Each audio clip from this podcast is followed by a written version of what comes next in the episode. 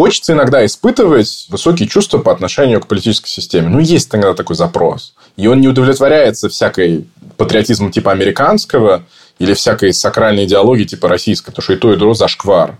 А к Шойблю мне, я прям, я готов вставать, когда он его вкатывают в помещение, вот без всяких регалий. Вот такие у меня чувства.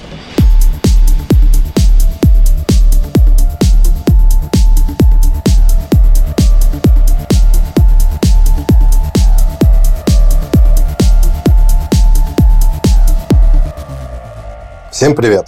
В эфире канцлер и Бергхайн, ваш любимый подкаст о том, как жить вечно, как сохранить ясный разум, как пережить всех врагов и при этом не стать каким-нибудь кощеем бессмертным, которого все ненавидят, а вполне себе сохранить уважение и признание. Ну, это совсем прям у тебя сказочные вступления и даже не шутки. Я немножко напрягся, я испугался, что ты подготовишь шутку про инвалидов какую-нибудь.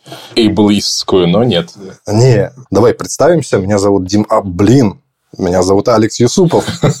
Я политолог-международник. Нас, оказывается, не различают по голосам. Нам сказали, давайте вы будете друг к другу обращаться по имени, потому что ни хера непонятно, кто из вас кто. Читательница нам написала, что что-то я вас э, плохо различаю, ваши голоса. И я запостил в качестве шутки, и там, не знаю, 20 комментариев, что действительно плохо различают, так что... Да, очень будем такого... говорить. Я буду к тебе обращаться по твоим авторским псевдонимам Митя Вачедин. Да, давай. Но мне, мне просто удивительно, что что мне так кажется, что нет более не похожих людей и по манере разговора, чем мы с тобой, но, видимо, нет. Там же главная проблема не, что мы различаемся, а кто есть кто. Написали потом. Ну, в общем, давай, ты, Дима Ваченин. Главный редактор издания «Шин». Господи, как приятно иметь возможность сказать, где ты, черт побери, работаешь, и произнести имя. Вот у меня чувство, что два каких-то теперь любимых ребенка, как у тебя твой фонд и канцлер Бергхайн, и вот у меня тоже вот мое издание Шен и любимый подкаст канцлер Бергхайн. Берлинское издание Шен. Мы записываемся, прошла неделя фульминантная после выхода в свет издания Шен, и Берлин преобразился. Я впервые в жизни могу честно сказать, что я захожу ручками в браузере на страницу sean.berlin. Не надо присылать шуток, что Шон это не Шен, об этом все эти вопросы уже отвечены. Читайте как следует в комментариях. Но я впервые захожу и проверяю, вышел ли новый текст. У меня такого никогда в жизни не было. Ой, спасибо большое, Алекс. Но тут действительно все просто. sean.berlin. Э, заходите, сами читайте. Не буду себя хвалить не подобает, как говорится. И правильно, не, а то зазнайку превратишься. Меня зовут Алекс Юсупов.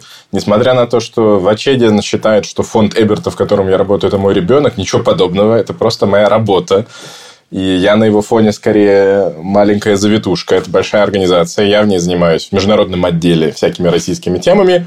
А в свободное время сижу здесь. Мы снова на кухне и обсуждаю с Димой немецкую политику. Пожалуйста. Вперед. Задумался я, да, кто, какой, же, какой же он тогда твой родственник. Ну ладно, не будем. Я надеюсь, что не родственник. Да. да, не будем в это углубляться. У меня совершенно нет плана, как мы с тобой будем говорить. Меня ты очень удивил. Давай не будем скрывать, что ты эту тему предложил. Мы сегодня поговорим о Вольфганге Шойбле. Это, как вам сказать, наверное, самый известный политик, имя которого вы могли не слышать, что касается немецкого политического ландшафта. То есть это человек, который уже 50 лет является действующим депутатом Бундестага без перерыва 1972 года. Ну, блин, 72 год. Что это за время было такое, когда он 30-летний юрист туда попал – и вот до сих пор, э, как бы все, почему я про какого-то Кощея начал, да, потому что, ну, все его какие-то соратники, коллеги, кто там остался уже, кого и в живых нет, или кто-то там уже на заслуженном отдыхе, даже не сказать, что и мемуары пописывают, потому что сколько им лет-то. А Шойбле активен, при том, что он действительно уже 30 лет э, в инвалидной коляске, при том, что у него там какие-то торчат лечебной трубки из э, тела, и выглядит он ну, не супер здоровым как бы человеком. При этом он соображает лучше меня, я это признаю. Память у него гораздо лучше, чем у меня.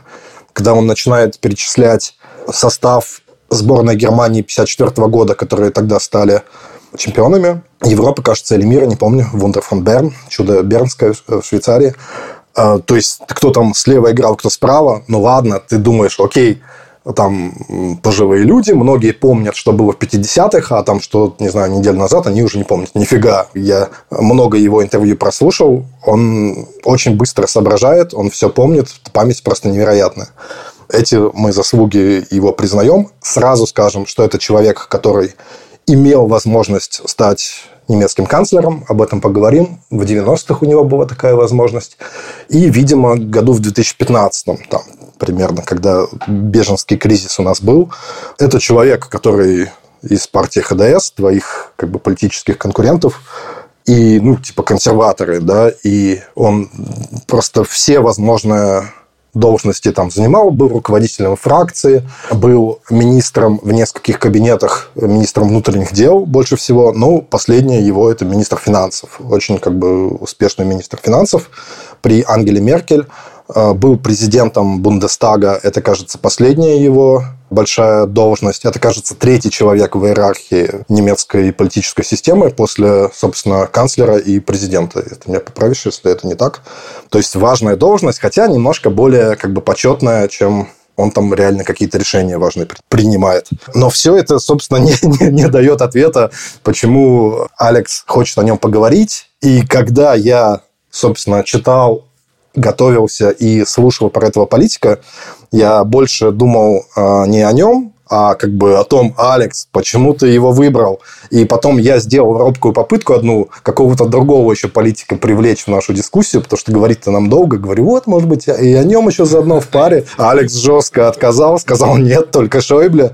И, Алекс, вот мой как бы вопрос, почему ты его выбрал? И более того, я не хочу, чтобы ты на него отвечал. Я в конце нашей передачи сам тебе расскажу, почему ты его выбрал.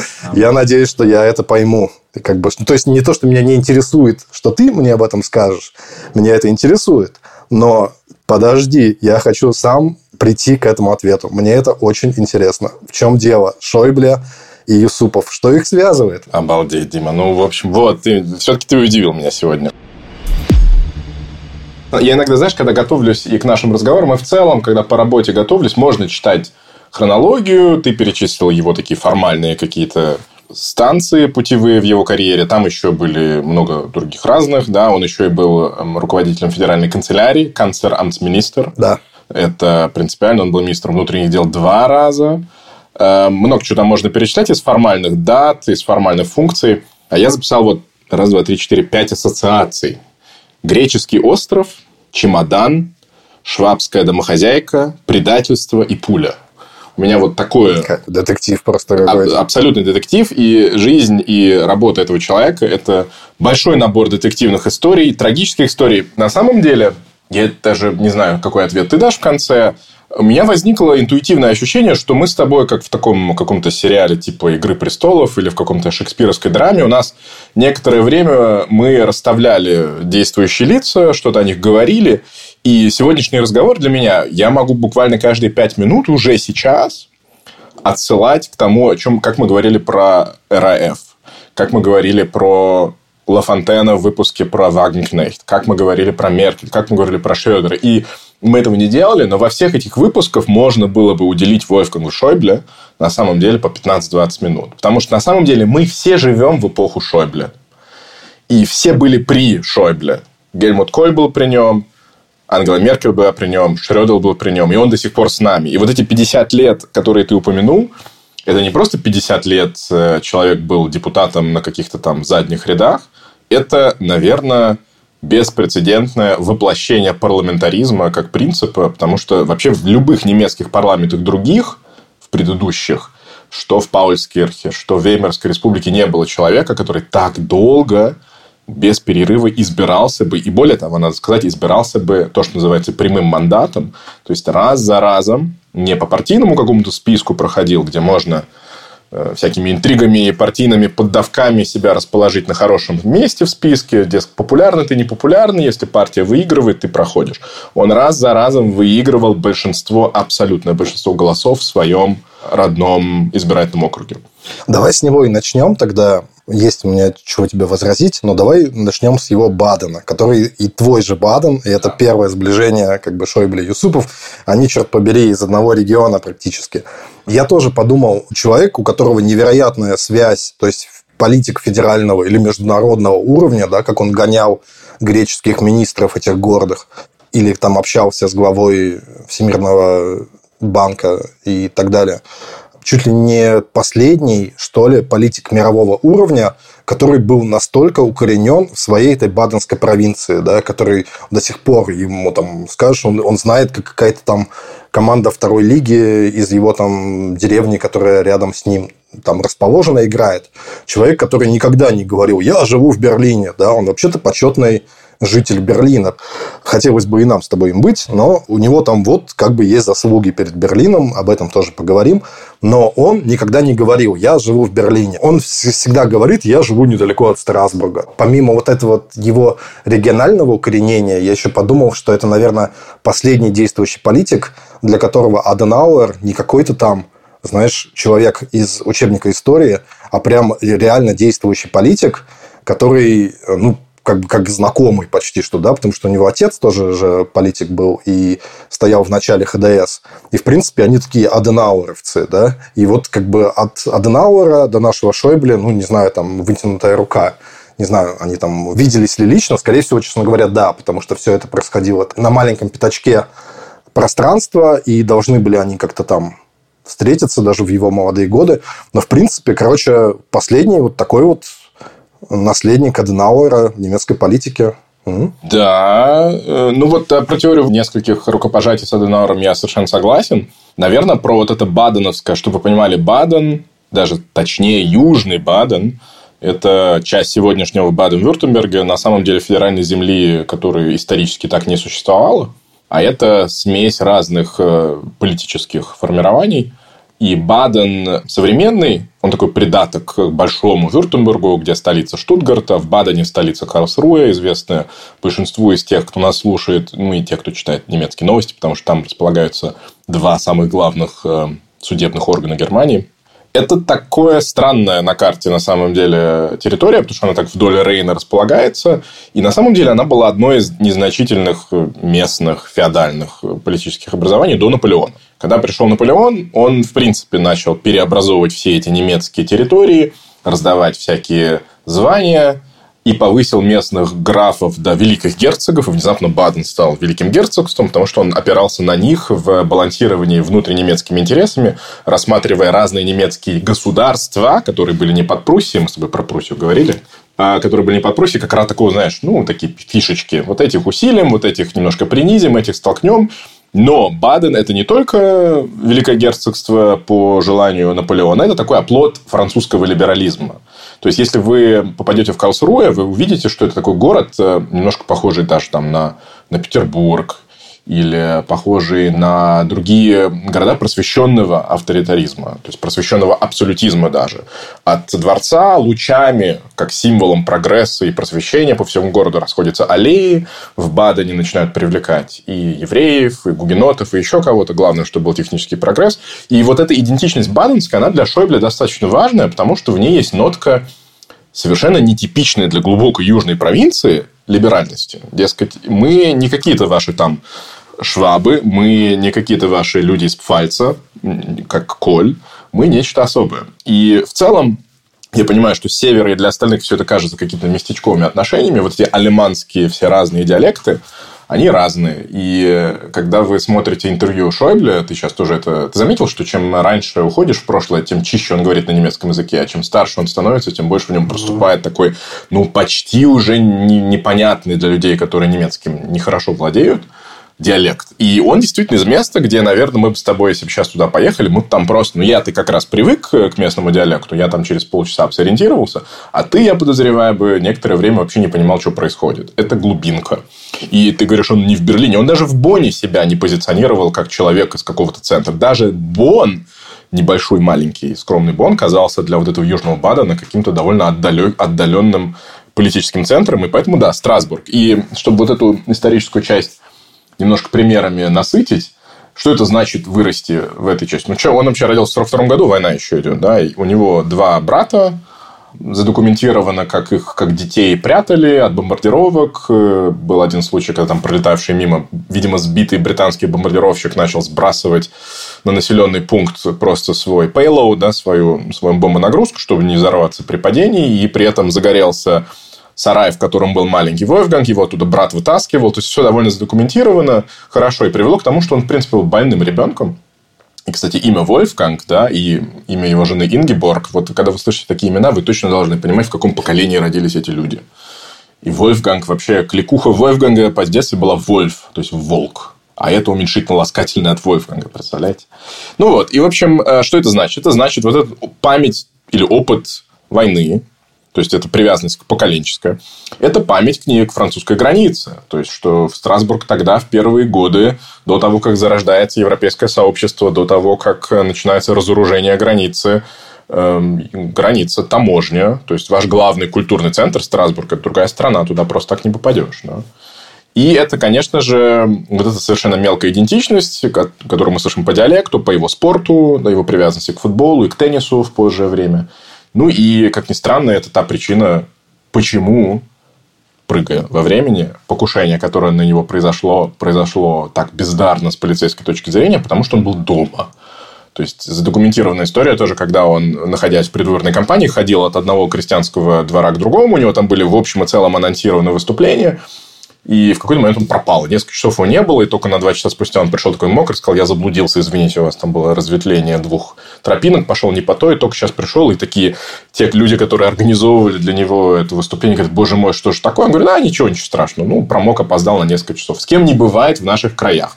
Это жизнь в Южном Бадене. И это для такого человека, такого масштаба, о котором его современники и текущие биографы цитируют их очень много называют его глыбой, титаном, самым умным политиком всей западной и современной Германии, это, наверное, такая прям мощная платформа, из которой он вырос. Ну да, еще одна платформа – это семья, потому что в отличие от многих других наших героев, родителя у него было два, потому что отец на войну не отправился. И тут это тоже для себя отметил, когда он рассказывает об отце, он, который стал политиком локального уровня, да, и он говорит, что вот он, отец, типа, был unbelastet, э, не запятнан. Почему? Потому что он как бы не пошел воевать, а остался собственно, в регионе. А почему он остался? Потому что он вообще-то в оборонной промышленности работал, в военной промышленности, да. И вот перекладывая на сегодняшний день, думаешь, хм, принципе, сегодня вряд ли того, кто работает э, в военной промышленности, назвали бы незапятнанным, да, но тогда это тоже говорит что-то о мягкой такой Ну, по профессии, по профессии он кузнец медного дела. То есть, понятно, что ты можешь работать в оборонке, но ты, в принципе, можешь и там телефонные провода производить. То есть, это не то, что он прям, знаешь, оптику на, на снайперской винтовке настраивал. То есть, понятно, по профессии он мог быть универсалом, а по работе ты прав. Он, конечно, работал в достаточно э, разнообразной оборонной промышленности на юге. Да. В то больное время послевоенное, да, у него была привилегия крепкой семьи и довольно обеспеченной. Ну, по местным меркам, да, во всяком случае, э, все трое братьев поступили в университет, стали юристами. И там семья была дружная, и семья оказала ему большую поддержку в то время, когда на него было в 90-м году совершено покушение, что может сломать вполне. Его не сломало, да, там он через там, пару недель, скажем так, продолжил участвовать в избирательной кампании. Очевидно, это было тоже вот то здоровое как бы ядро, которое в том числе и семья ему предоставила в ну, прям такой степени. сказочно здоровый. То есть, прям и с детьми, и с супругой всю жизнь его да. связывает какие-то отношения, которые, наверное, сейчас уже кинематографические мы посчитали, да?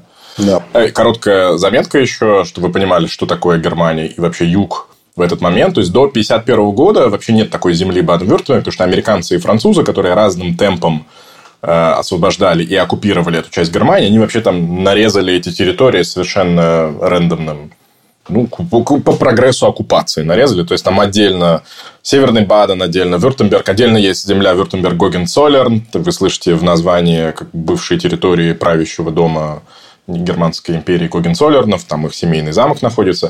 И в 1951 году происходит референдум, где жители вот этого юго-запада Германии говорят, давайте мы сложимся как-то вместе, преодолеем наши исторические противоречия, потому что баденцы и вюртембергцы, да, королевский двор в Штутгарте и вот этот Карлсруйское Великое Герцогство, они, конечно, так немножечко враги и воевали там в далеком прошлом, у них обидные названия друг для друга.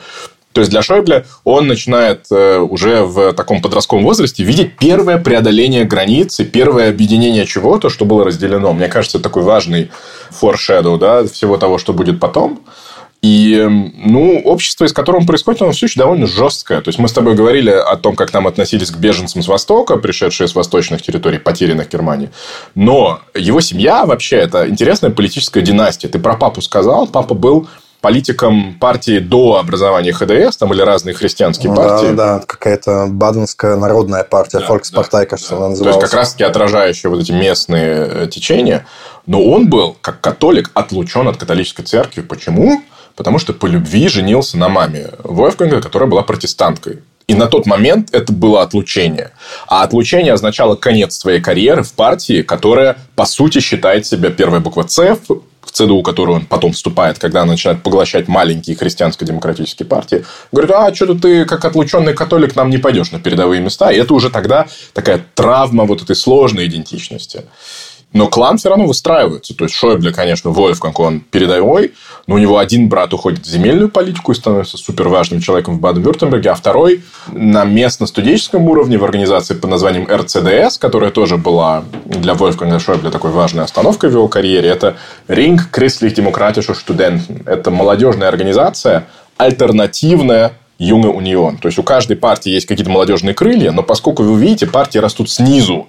То есть, они начинают объединяться, переименовываться, там разные региональные предтечи, так и у ХДС. Несмотря на, кстати, нам сказали, что ХД, иногда мы говорим по-немецки, аббревиатура по-русски. Терпите, извините, как получается. В общем, ЦДУ, которая ХДС, она в себя начинает поглощать разные политические течения, эм, корнями уходящими ну, вот в эти церковно верующие круги, она поглощает партию Центрум, которая больше не существует. Это партия веймеровских времен, чисто католическая. И вот эта интеграция протестантизма и католицизма, она реально конфликтная.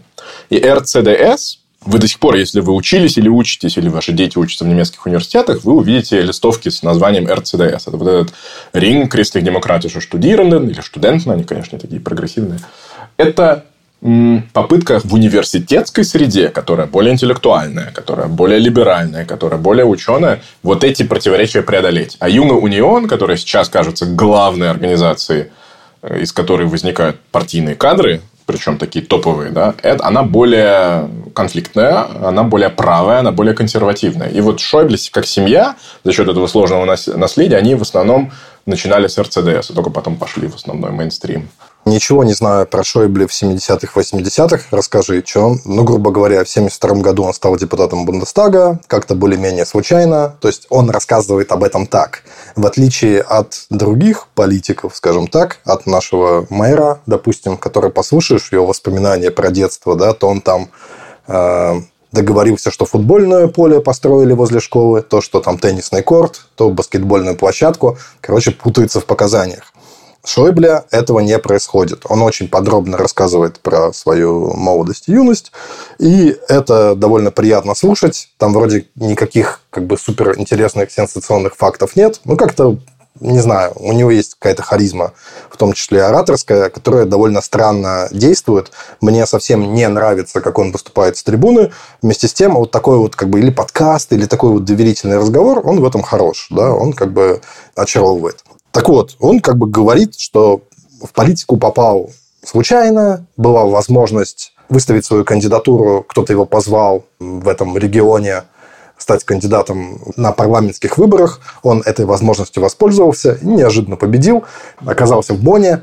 И тут уже, естественно, вот он как просто умный человек деятельный, где оказался, там и пригодился, как говорится, там начал выстраивать Э, карьеру в этих рамках, которые ему были даны, и, соответственно, вот задержался в этом парламенте до нынешних времен. Да, ну вот и эта комбинация его, я уже сказал, что его считают прям, ну, совершенно Я могу, конечно, зачитывать прям цитаты, но просто вот поверьте на слово, характеристику, которую дают его, в том числе европейские его коллеги, за исключением греческих некоторых, они прямо э, ну, подозрительны своей комплементарности. Его считают максимально умным человеком, во-первых, умеющим хорошо считать, а во-вторых, завершительно талантливым юристом. Он знает, там, пишет докторскую юриспруденцию, у него уже есть место, в принципе, уготовлена вот эта карьера в финансовых органах, что иронично, потому что финансовые финанс эмтер, да, то есть как бы это те структуры, с которых в будущем в его политической карьере у него будет много разных проблем. Но, по сути, он становится лицом протестантов внутри ХДС, мягким человеком, человеком, который говорит о том, что ну вот надо заниматься самыми разными вопросами, спортом, границами, и здесь играет роль вот этот региона происхождения, он становится представителем, и ему внутри ХДС дают функцию, что он будет заниматься европейскими границами. Это вот мы сейчас так на них смотрим, как ну уже свершившееся чудо, и никого уже особо это не трогает, что можно там между Бельгией и Голландией, между Германией и Францией, тем более, туда-сюда ходить и ездить.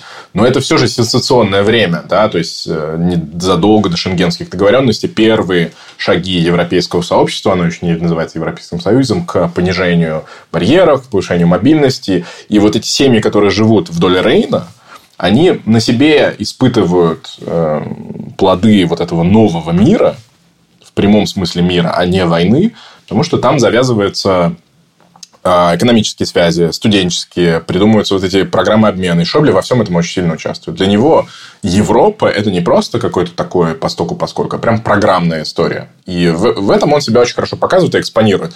До определенного момента там много разных других историй, как возникает э, возможность прибиться к Гельмуту Колю. Все-таки это, конечно, главный его паровоз.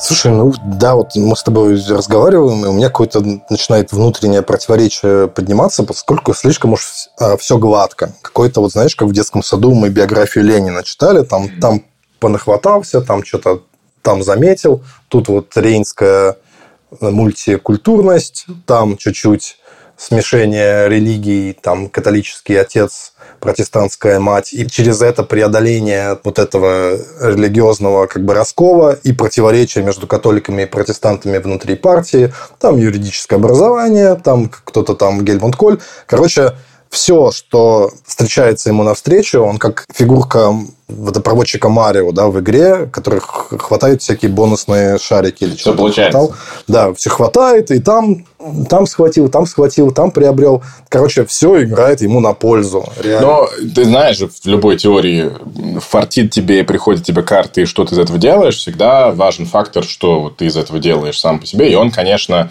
не просто трудоголик, а опять же, как говорят они, многие его спутники, он абсолютный фетишист, когда речь идет о работе.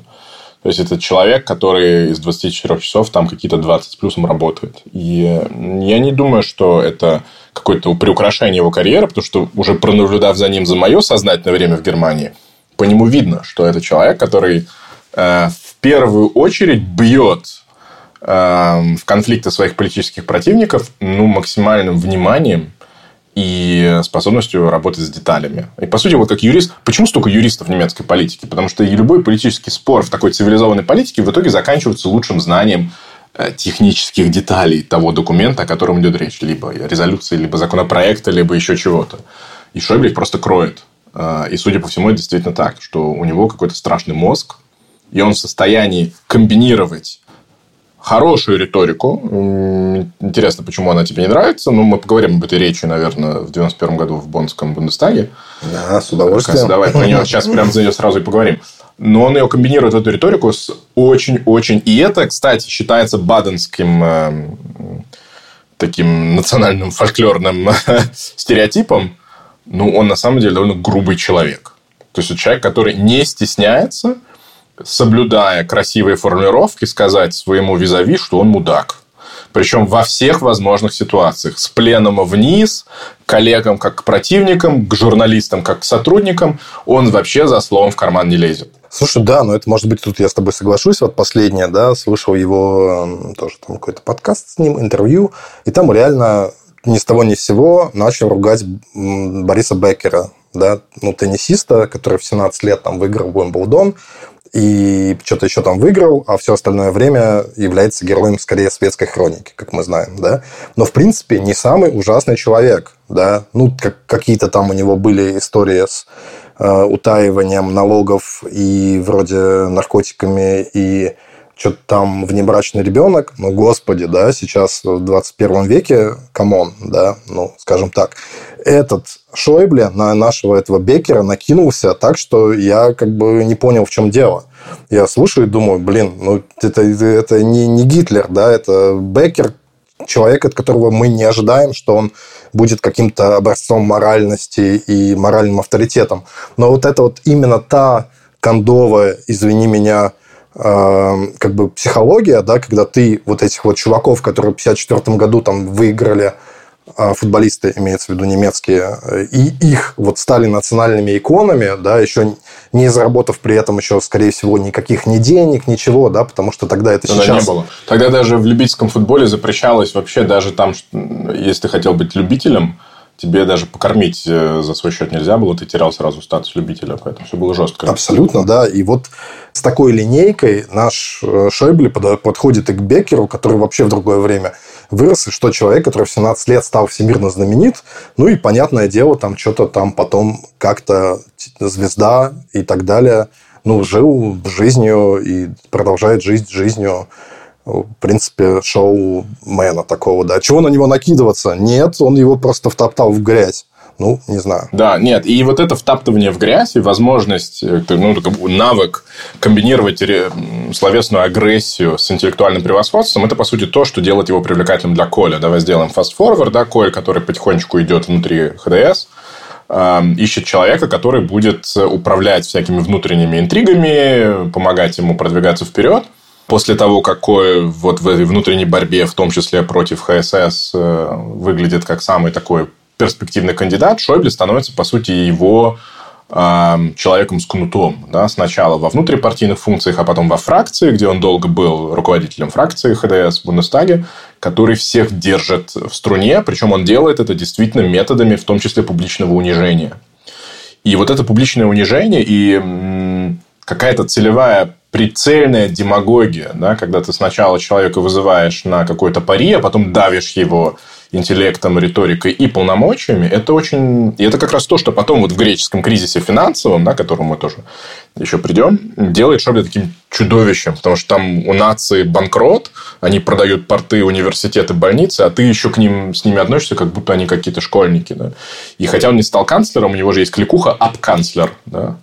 Э, это такая игра слов немецкая, потому что апканцельно это как раз таки, ну, как ты переведешь? Ну, так, знаешь, с издевочкой опускать. Ну, реально опускать. Апканцель, да. Здесь совпадение со словом канцлер такое смешное. Это его долгие годы, его такая неформальная ну, кредо. Честно да. говоря, да. Просто, может, я и не прав, но для меня вот руководитель фракции ХДС в парламенте, неважно, в Бундестаге или в земельных парламентах, в земельных парламентах это еще чище. Для меня это такой вот делец, да, это такой как бы просто супер жесткий э, человек, который обладает очень широким спектром воздействия на ситуацию, да, который где-то денежек там подаст, не знаю, что-то у меня такое представление, да, где-то купит, где-то договорится, где-то там что-то пригрозит, где-то еще что. То есть это вот за спиной публичного политика номер один, да, такой человек, который говорит, не волнуйся, сейчас мы вопросик порешаем. Да, вот как-то так, мое представление. И в этом смысле э, Шойбле, во-первых, отлично э, тут сюда вписывается, а во-вторых, еще на самом деле кажется не самым э, как сказать, вопиющим случаем вот этого явления, да, о котором я говорю. Mm. То есть репутацию это свою он сохранил, по крайней мере, я просто не знаю, что там было в 80-е, да, но сейчас давненько о нем уже никто так плохо не отзывается. Для всех, наоборот, он какой-то икон. Да, он сохранил этот баланс, но вот поэтому так сложно о нем говорить, потому что хочется объяснить, в чем же, собственно, характеры, но ты прав, что в отличие от того же Гельмута Коля, в отличие от многих других величин того времени, у него, видимо, вот все-таки заложено традиционное какой-то камертон приличия. Да? То есть он может да. тебя унизить, но он не, не, будет, он не будет тебя дегуманизировать, да? он не будет тебя опускать прям в пыль. Он приспустит тебя в смысле дисциплины, как любящий отец, да? но это он не, не будет смешивать тебя совсем с грязью. И для некоторых казалось, что, например, для эм, тех же самых баварских сестринской партии ХСС, Тео Вайгель, да, такой знаменитый немецкий политик, у которого брови страшнее брежневских, если хотите загуглить, посмотрите, никогда не забудете, но и спать не будете, наверное, в этот день. Он как раз к Шойбле относился как к человеку, который моральные стандарты политики опустил. То есть здесь вот поэтому так сложно об этом говорить. Он модернизирует политику. Он считает, что да, есть некоторые границы, но не все, что сказано, должно быть чистой монетой. Политика сложное дело, и ты комбинируешь в себе денежные, властные ресурсы, ты комбинируешь... И в этом его парламентская функция. Он комбинировал открытый разговор, выступление и убеждение вот со всеми этими вещами. Он идеальный, как ты говоришь, человек за за Гельмутом Колем. Потому что он мог все. Он разбирался в материи, он был хорошим оратором, он знал всю подоплеку всех этих сложных связей на региональном уровне за счет того, что он начал выстраивать отношения Бундестага с Европейским парламентом в 80-х. Он был тем человеком, который мог тебя наказать тем, что из Бундестага снимет списки, пошлет тебя в Европарламент. Или наоборот, ты хочешь вернуться, тебе что-то предложат. Потому что такая карьерная партийная политика – это во многом менеджмент амбиций большого количества людей. Кому-то нужно дать, кому-то нужно забрать. И нужно в консенсуальной системе где очень часто действительно покупать согласие.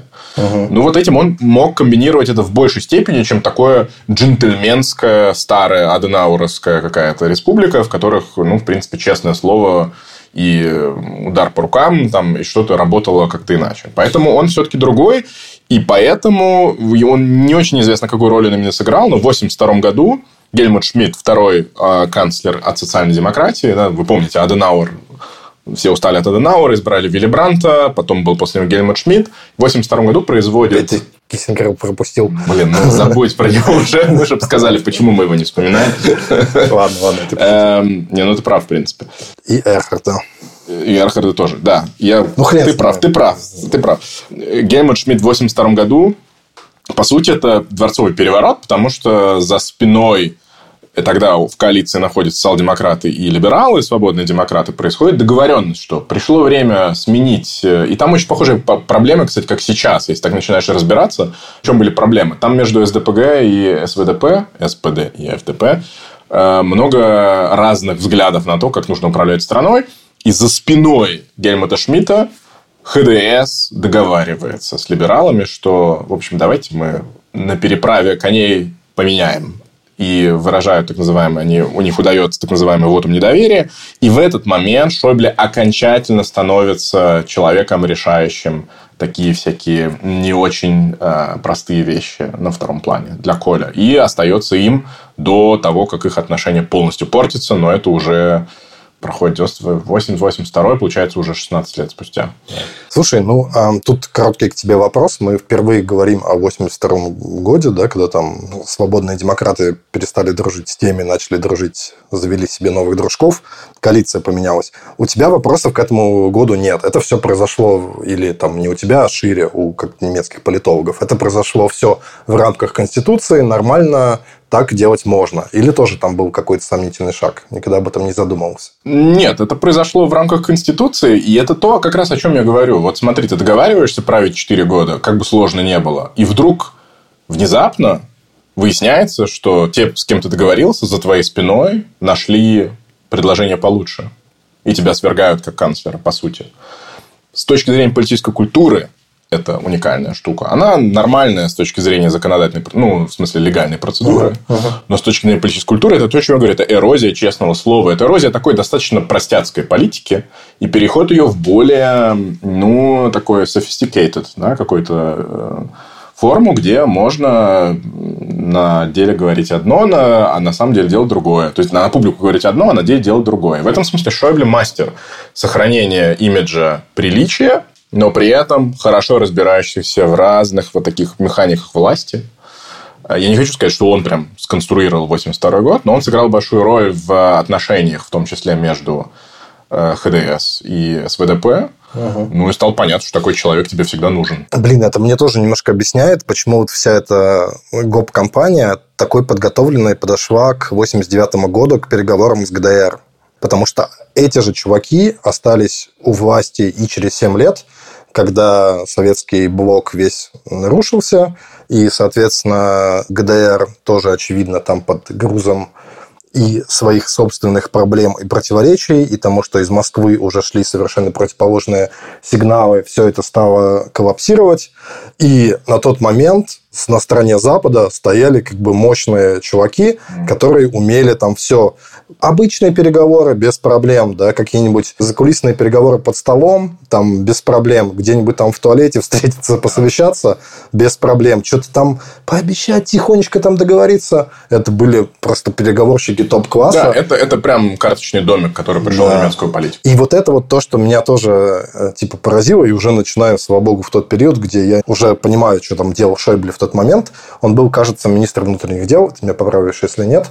И а, он вот это вот, как это называется, Einigungsvertrag, да, uh-huh, uh-huh. один из договоров, который создавал рамки для воссоединения ГДР и ФРГ, вот это вот был как бы такой вот рамочный договор, по которому, по сути, Конституция Западной Германии распространялась и на э, Восток тоже.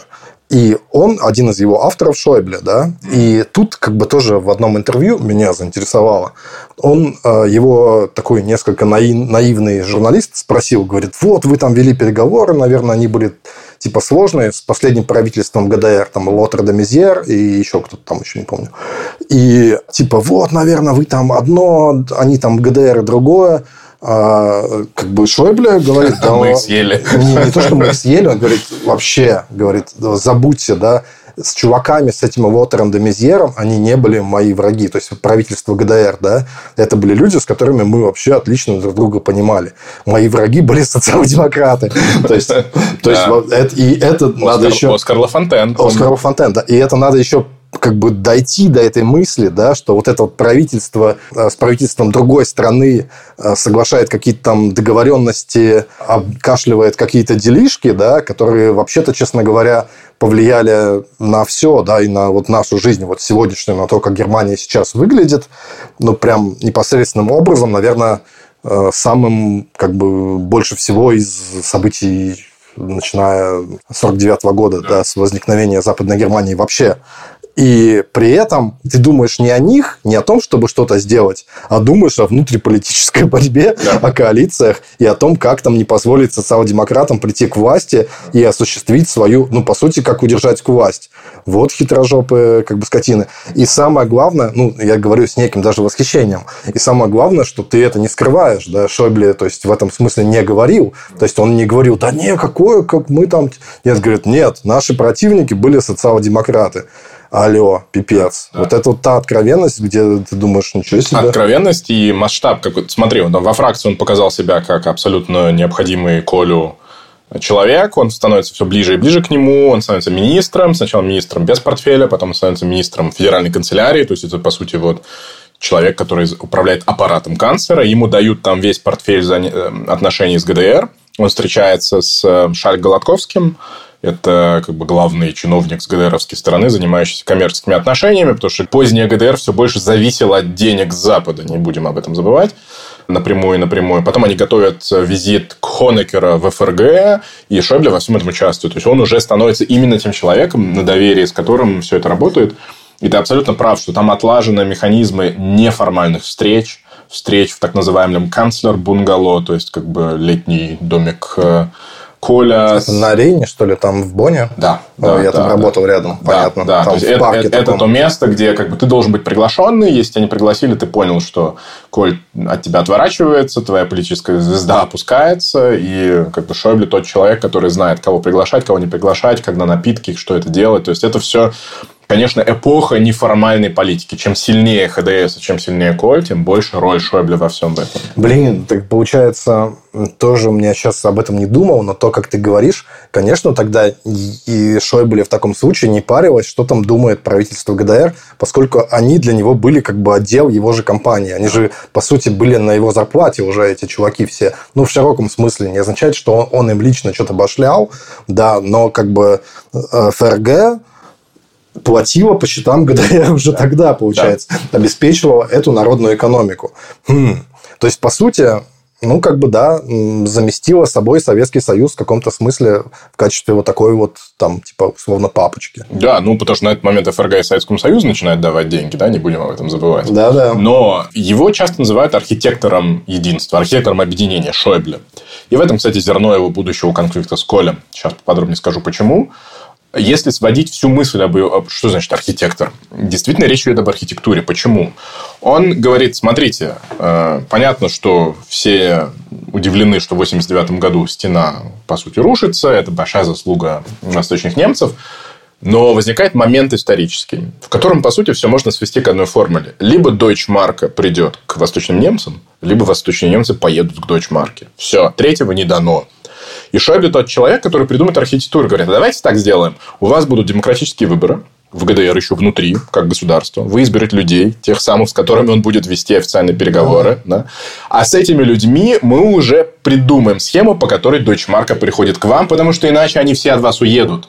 Тут как бы совершенно нету переговорно-конфликтного предмета. Все понятно, и он придумывает процесс, в котором можно это сделать без особых потерь и без особых проблем. То есть, он придумывает, по сути, переговорную позицию Востока как бы неприятно это не звучало для вот этого первого и последнего избранного правительства демократического ГДР, Шойбле придумал все шаги со своей стороны доски шахматные, все шаги с их стороны. Ну да. В этом архитектура. И в этом, конечно же, гениальность. И в этом со зерно раскола которая возникает между Колем и им, потому что Коль канцлер единства, а этот архитектор единства. А кто на самом деле круче? А мне кажется, что круче не тот человек, который в учебниках просто пишется как канцлер, а человек, который придумал вот всю эту схему. Подожди, то есть 18 марта 90 -го года выборы в Фолькскаммер ГДР, да? Типа первые свободные выборы в ГДР. Да. И ты говоришь, что первые свободные выборы в ГДР придумал Шойбле в своем бунгало за бутылочкой вина один, как бы и организовал. Дима, вспоминаю просьбу слушательницы, обращусь к тебе по имени. Он придумал не сам факт, конечно, это исторический процесс, но к выбору были допущены кто? Партии, организованные по образу и подобию западных, восточные ХДС, с которой были связи предварительные, с которой были разные разговоры, которым объясняли, как вести правильную кампанию. Потому что опыт свободных выборов в ФРГ богатый, а в ГДР нет. Как печатать плакаты, как разговаривать с избирателями, как общаться с прессой. Это же все не манипуляция, а вход в игру, которую ты понимаешь, а твой визави в нее еще никогда не играл. Поэтому я не про то, что он придумал факт провести это выборы, а про то, что до того, как они пройдут, ему было понятно, как они закончатся. Ну да, но в принципе, как разговаривать с избирателями, тоже было довольно понятно с ГДРовскими имеется в виду. Хотите зарплаты, как на Западе, хотите получать дойчмарки, голосуйте за ХДС или про образ ХДС, который тогда был, за восточный ХДС. Ну да, и вот поэтому Шойбле, конечно же, в 90-м году и действительно ну, главный автор этого договора об объединении – и вот мы уже пришли к покушению на него. И в этом, конечно, ну, исторически по датам, получается, у нас там 3 октября 90 года формальная дата, и буквально, что там, неделю спустя, да? Да. 10 дней 9 спустя. Дней. 9 дней спустя. Ой, он очень хорошо об этом рассказывает. Вообще, да. как бы вот что он умеет, это рассказывать про покушение, и в этом очень много достоинства. Ну, блин, чувака парализовало. Да, вообще-то это... Давай подробно. Он как раз приехал к себе в деревню на самую предвыборную мероприятие, потому что же первые выборы повсеместные планировались. То есть, в смысле, общегерманские.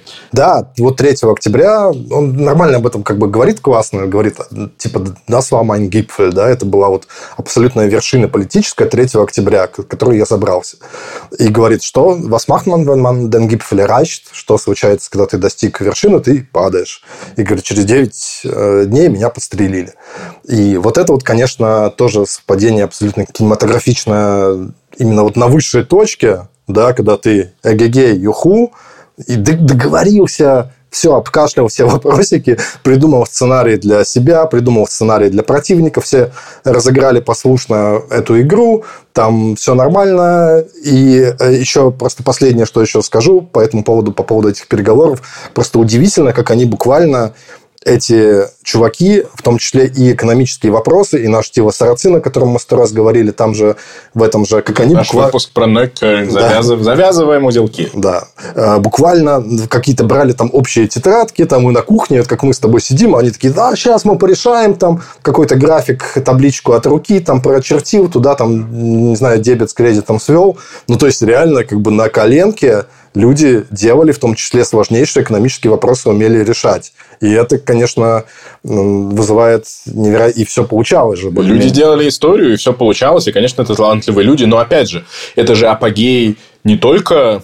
Это подарок судьбы, потому что все-таки не от Шойбле зависело, когда пойдет стена. Это подарок. Что-то произошло on his watch, да, что 89 год был, когда он был рядом с властью почти максимально возможной в ФРГ. Но это же и в его вот истории про объединение Баден-Вюртемберга, про, по сути, объединение Германии и Франции за счет того, что возникает ЕС, уходят границы это же следующий шаг, и он самый большой, самый великий, потому что это объединение Родины и объединение Европы западной и восточной. То есть, представить себе, я тоже иногда специально включаю новости 90-х годов, как комментируют все это, смотрю хронику, потому что эмоционально... Алекс, Алекс. Ну, сори.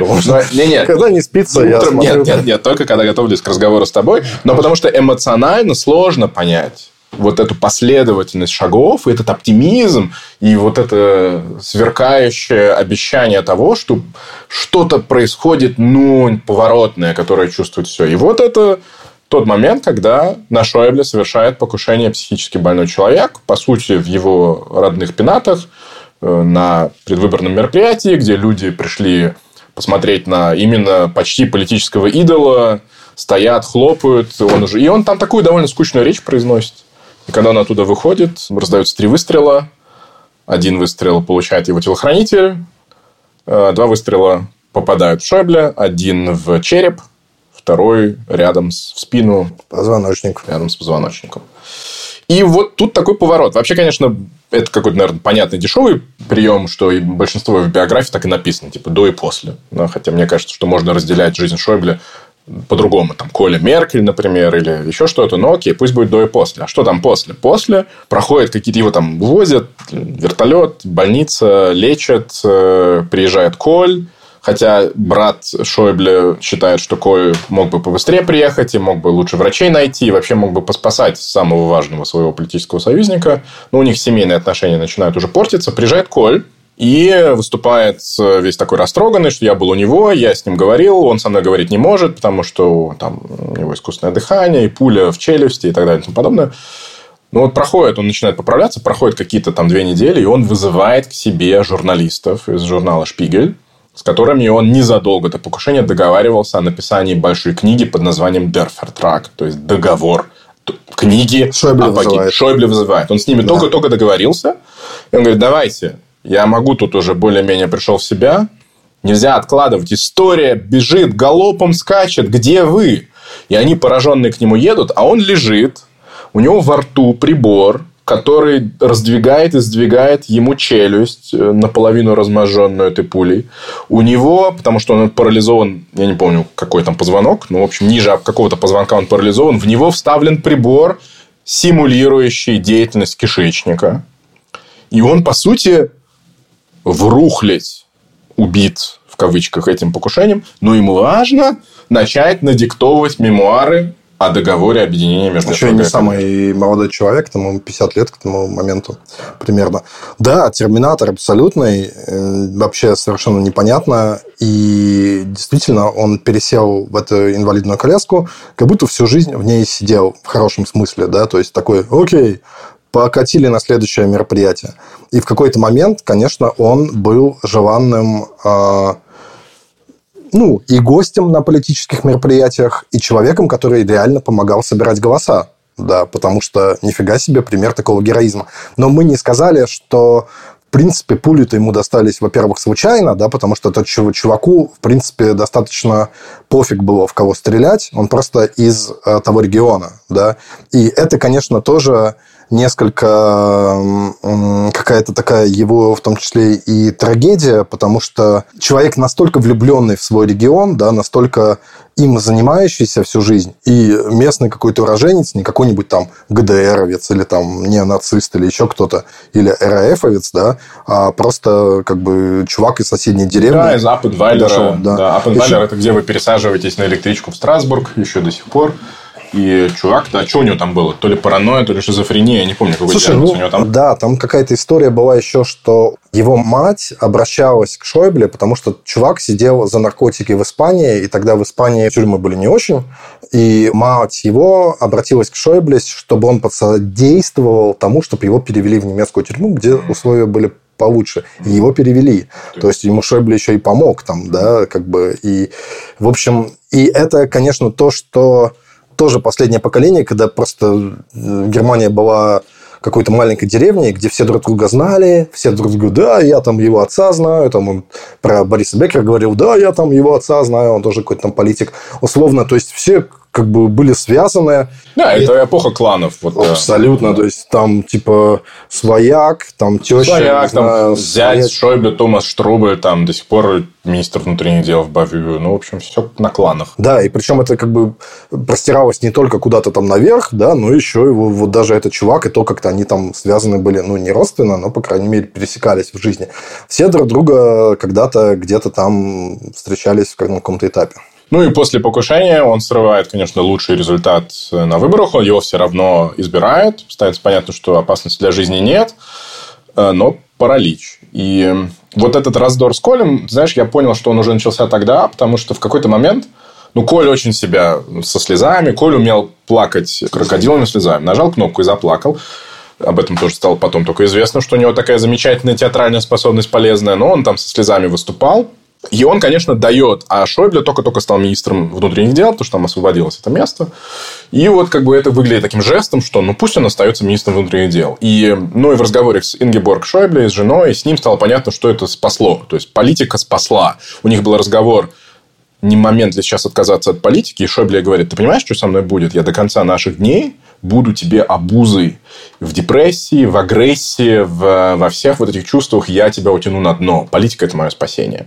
Да. Он, он остается министром внутренних дел, и, конечно же, довольно быстро ну вот, возникает легенда вокруг этого человека. Причем, вспоминаем его незашоренность и никакой политкорректности, конечно, еще нет. Он сам себя называет калекой и убогим. То есть, ну, вот крупель, да? не, не, даже не бегиндет, а просто он сам себя так называет. То есть, он не, не пытается делать из этого никаких-то там э, приукрашений своей ситуации. Говорит, я коллега.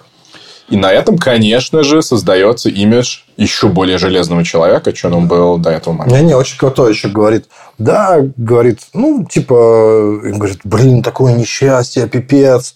Говорит, да чего, люди там просто так с лестницы падают, какие-то у них там инфаркты. Мне еще повезло. Вот у меня там условно сосед, э, кто там каменщик, да, там вот он упал с лестницы, все, там жизнь его закончена, да, работа закончена. Я был министром внутренних дел, там, не знаю, недельку полежал в больнице, вот снова министр внутренних дел. Я могу свои обязанности выполнять. И это, конечно, конечно, это, конечно, абсолютное преувеличение, потому что он до сегодняшнего дня имеет очень тяжелые последствия, не говоря вот эта аппаратура, которая симулирует его кишечный тракт, ее надо постоянно обновлять, она стареет быстрее, чем человек – у всех э, людей в колясках у них есть проблемы с ранами в парализованных частях тела, потому что они там не двигаются. Нужно на самом деле регулярно ложиться на бок два раза в неделю долго, чтобы не возникали раны, пролежни. И это все очень плохо совместимо. А он же сохраняет и партийные, и государственные посты в одной руке. То есть это на самом деле очень-очень сложная тема. Да, но несмотря да. на это, или может быть благодаря этому для людей с ограниченными возможностями, это ну, просто должна да. быть икона, потому что такое это даже ну, блин, в начале нулевых меня поражало, да, тогда Ты знаешь, и да, и нет. И в этом, кстати, э, в первый раз я понял, что Коль к этому отнесся показушно, растроганно, на самом деле ни хера не понял. Он ему подарил довольно быстро книгу, биографию Франка Делана Рузвельт, э, президента американского, uh-huh. который всю жизнь сидел в коляске. Uh-huh. А сидеть в коляске всю жизнь – это другая судьба, чем uh-huh. та судьба, которая была у Шойбле. И Шойбле как раз это понимает и не претендует на роль э, вывески тех, у кого врожденные или приобретенные в детстве проблемы да, или осо- особые нужды.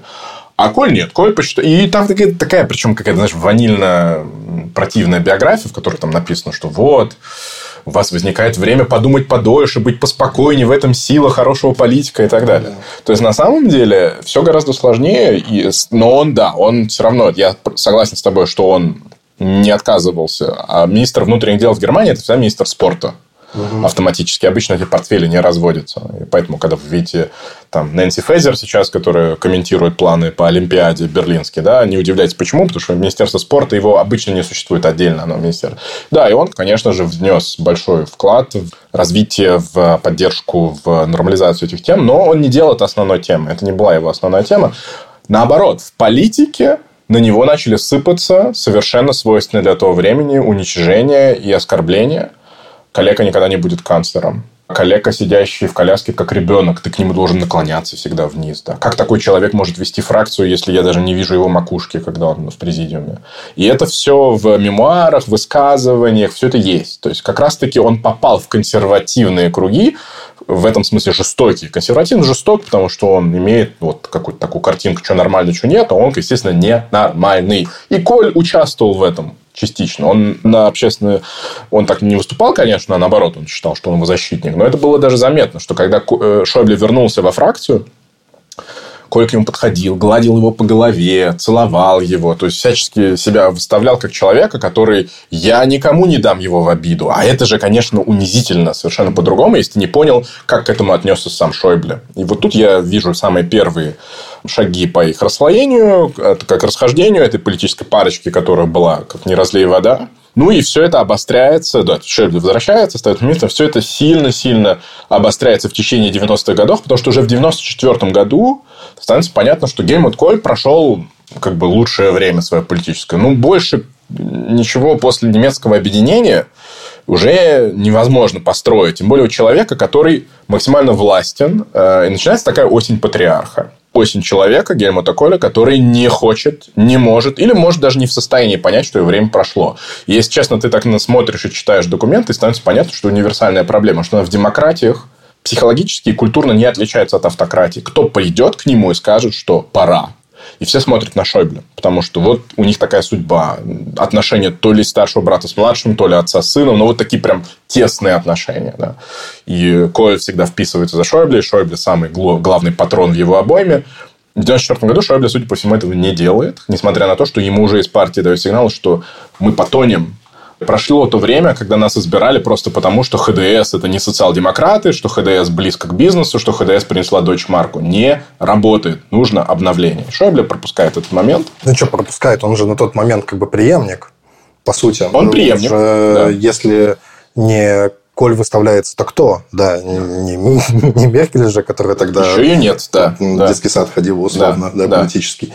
Ну, вот, конечно, он. И как это будет выглядеть, вкатывается Шойбле и говорит, там, уважаемый Гельмут, не хочешь меня там... Ну, Дим, большинство преемников э, в какой-то момент совершают удар кинжалом. То есть, э, модель, в которой преемник вечно ждет того, когда ему дадут благословение, и и в этом, конечно, очень смешно, что никнейм Шойбе в тот момент это принц Чарльз немецкой политики. Уже принц Чарльз уже король, а Шойбле так и не стал кандидатом в канцлер. Ну, вот это, да. да, это тоже, давай уж скажем, он никогда не нанес удар кинжалом. Шойбле это наш, да, у него было несколько раз такие возможности разным политикам. наоборот, это человек, который, в принципе, вот терпила, как, как немножко, как говорит мой брат двоюродный. Ну, в том смысле, что действительно у него есть за что быть обиженным на Коля 100%, но и на Меркель, в принципе, тоже. И Его предал и тот, один.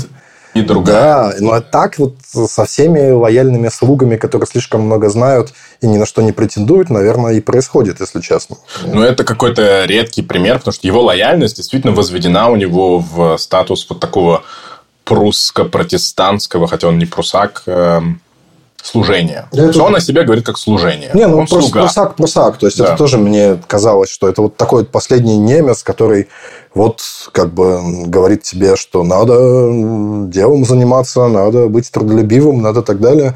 Это вот его немножечко, наверное, тоже его коляска позволяет ему, ну, он сейчас накидывается на детей толстеньких, да, с избыточным весом, и вот часто ругает. Он говорит, а, там все жрут слишком много, бегают какие-то толстые, спортом мало занимаются. Бурчит это вот из-за того, что он в такой ситуации находится, ему как бы позволительно. Ну, из-за возраста, наверное, тоже. Но, в принципе, то, э, Коль на него же спихнул черные кассы. Да, мы в нашем выпуске про скандалы немецкой политики да. как раз-таки именно об этом пространно не говорили, потому что хотелось поговорить о менее известных кейсах, потому что вот этот он самый известный. То есть у нас на самом деле там такой пробел в этом. Давай сейчас про него скажем. Давай. Это называется шпенден-афера, да, то есть скандал с пожертвованиями. Ну, в общем, вот этот 94 год проходит, 98 год, Коль, несмотря на все э, попытки ему просигнализировать, что чувак, ты засиделся, все еще кандидат, они просирают выборы. Как вы помните, в 98 году у нас возникает Герхард Шредер, ХДС, все, эпоха прошла. Коль якобы уходит, но остается так называемым почетным председателем, то есть он всегда сидит в президиуме, такое ощущение, что ничего не поменялось. И у Коля была такая хорошая привычка уходить в отставку, при этом не уходя в отставку. Он много раз это делал.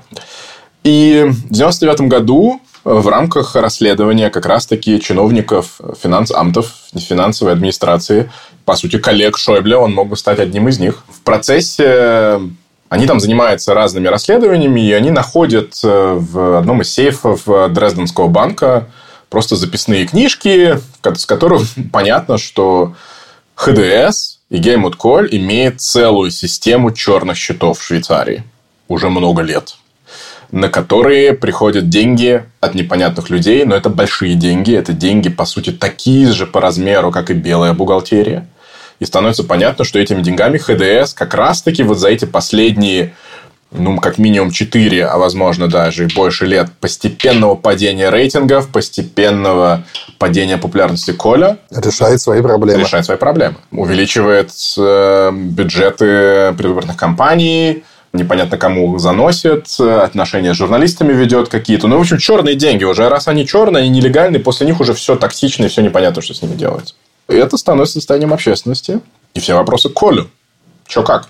Здесь надо добавить, что это не первый раз. Вот послушайте наш выпуск про скандалах. И на самом деле, когда Шойбле уже был на ответственной позиции, уже была 10 лет назад, грубо говоря, э, флик-аферы. Опять же, чтобы вы понимали, вот ты называешь это «все друг друга знают», а это тот самый Фильдс. Да? Флик-аферы – это такой большой концерн э, конкретного человека, миллионера Флика, который в Третьем Рейхе на аризации еврейского бизнеса много заработал. Имел привычку делать подобные схемы. Я вам сейчас подробнее расскажу, потому что это напомнит кое-что из сегодняшних новостей. Он решил продать акции крупных э, компаний Deutsche Bank и сказать, смотрите, это полезное дело, от этого государства большой доход, это инвестиция, давайте вы простите мне мои налоги. Потому что я тоже немецкий бизнес, и важно мою деятельность не сильно грузить, потому что от этого зависят э, рабочие места и так далее и тому подобное. И немецкое государство такое, а давай, не будешь платить налоги, да, 10 миллионов, это что-то много, ну, ничего страшного, ты такой важный концерн, все такое. Потом выясняется, что концерн Флика платил деньги конкретно ХДС 200 тысяч, конкретным людям, председателям из президиума, ФДП, СПД. Правда, СПД, как обычно, лохи, он платил им от 20 и 40 тысяч, то есть в 10 раз меньше, чем остальным, но платил. Короче, все повязаны. Все политические силы повязаны. На тот момент нет зеленых еще. То есть, получается, что все политические партии, которые вы можете выбрать, все берут деньги с большого бизнеса, чтобы простить им вот такие налоги и, по сути, обократь свой собственный бюджет. Так, подождите, дорогие, это 80-е. Да-да-да, я говорю, 10 лет назад. Это флик. Это флик, да, это 10 лет назад. Типа, но переносимся на 10 лет, это повторная, повторная история. Казалось, что Флик был настолько сенсационным, что после этого он невозможен. Мы вспоминаем вот эти ценности порядочности, дисциплины, Шойбле, государственник. Выясняется, что чего? Ничему не научились, Алекс все только прав... хуже. Алекс, правда, с удивленным видом сейчас махает руками, что вызывает То есть, единственная разница между... Неужели коррупция не прекратилась? Единственная разница между коррупцией 80-х и коррупцией 90-х приколе, что она происходит в Швейцарии, куда сложнее дотянуться. Вот вам единственная разница. Ну, видишь, Прогресс не стоит на месте, как говорится. Учится. Да, учится. Учится. Короче, все на Шойбле нашего спихнули. Да, причем каким образом? Коль-то успел уже выйти в отставку, ну, так, наполовину. Ну, к нему, естественно, все приходят и говорят, так, стоп, а что происходит? Что было? И он говорит, да, были такие счета, согласен, доказательства ваши настоящие. А кто деньги давал, я не скажу, я дал им честное слово. И сейчас это звучит непонятно, А что это значит в конкретной партийно-политической динамике того времени? Это значит, что честное слово Коля типа важнее Конституции, типа важнее налогового законодательства, типа важнее легитимного интереса налогоплательщика. Он дал честное слово. Получается, что Гельмут Коль считает себя институцией покруче вот этих всех перечисленных институтов. А Шойбле – его главный помощник. Хотя Голь уже ушел, а Шойбле становится наконец-то председателем ХСС.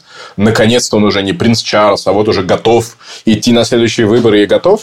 Он совершает ошибку, потому что так получилось, что Шойбле подтверждает в первые дни этого скандала, что Коль ни в чем не виноват. До... Хотя Коль уже на самом деле знает, что к нему придут и скажут. А-а-а. То есть Коль говорит, блин, нас спалили, что делать? Шойбле говорит, ничего, я за тебя впишусь. После этого довольно быстро становится понятно, что это подстава, что Коль стопроцентно знал, что уже все всплыло, и он Шойбле тянет за собой с ухмылкой. Типа, раз меня потянуло на дно, я тебя тоже утяну. Значит, такая же интрига была в третьей серии «Слово пацана». Я еще смотрел, что ты мне заспойлерил все. Да. Ну, в смысле, буквально теми же словами, какими Алекс сейчас это все объяснил. Получается, Шойбле прогорел на своей лояльности и не в последний раз в своей жизни. Да, ну и плюс он выясняется, что в этой шпенн-афере, то есть в этой там конкретном посредником по передаче денег был один конкретный человек, которого звали Карл Ханс Шрайбер, такой очень мутный агент оборонного бизнеса, который коррупцией сопровождал всякие крупные сделки. И у Шойбле были с ним сношения, и Шойбле получил чемодан с деньгами несколько лет назад, но легально их зарегистрировал. То есть, он вот как такой честный да, чувак да. сказал, да, было. Отнес а партийную что? кассу. Да, отнес партийную кассу. Это было такое пожертвование. То есть, может быть, аморально с сегодняшней точки зрения, но легально.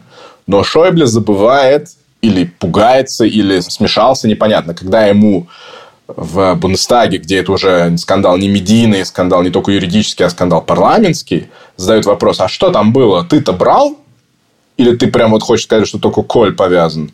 Шойбле говорит, что не было чемодана, а это неправда. И, в общем, на деле, на которое не было преступностью, Коль его за собой вот так утягивает. Угу. Ну да, то есть, как мы видим, кандидат в канцлеры уже фиговый получается из Шойбля. И становится понятно, почему Шойбле, когда ему об этом рассказывают, говорит, что эта штука его ранила гораздо сильнее, чем покушение и чем инвалидная коляска. Ну, по сути, стратегия Шойбле была, что все, что хорошо для Коля, хорошо для партии. В этот момент наступает перелом.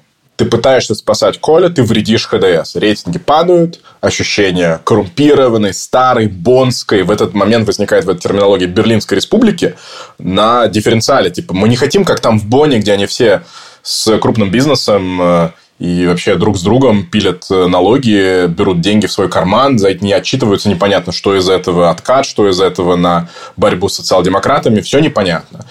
И Шойбле стоит вот перед этой дилеммой. Получается, все-таки нужно наносить удар, нужно как-то отказываться от э, своего политического отца, нужно что-то делать. И в этот момент ему подворачивается Ангела, про которую у нас есть отдельная запись, поэтому отдельный выпуск, поэтому не будем вам рассказывать, но это то, где она возникла. Ангела Меркель в этот момент генсек, и Ангела Меркель прям-таки, по сути, берет руку Шойбле и вонзает этот кинжал в Коле. Говорит, все, парад старого, его так и называют Der, der Alte, да, парад старого отмазываться, иначе у нас будет полный исторический крах. Э, в этот момент уже Фридрих Мерц есть э, во всей этой истории. То есть, это уже это... четвертая серия слова пацана. Дима, ты все мне опять споришь. Ну, окей. Фридрих Мерц, который сейчас председатель ХДС, в этот момент, вот у них трио, да, Шойбле, Меркель и Мерц, но Шайбле в итоге его вот это засосало туда. Это репутационный скандал и этот коррупционный скандал. И в итоге он уходит на второй план и становится по-настоящему серым кардиналом. Что я хочу сказать? В чем парадокс?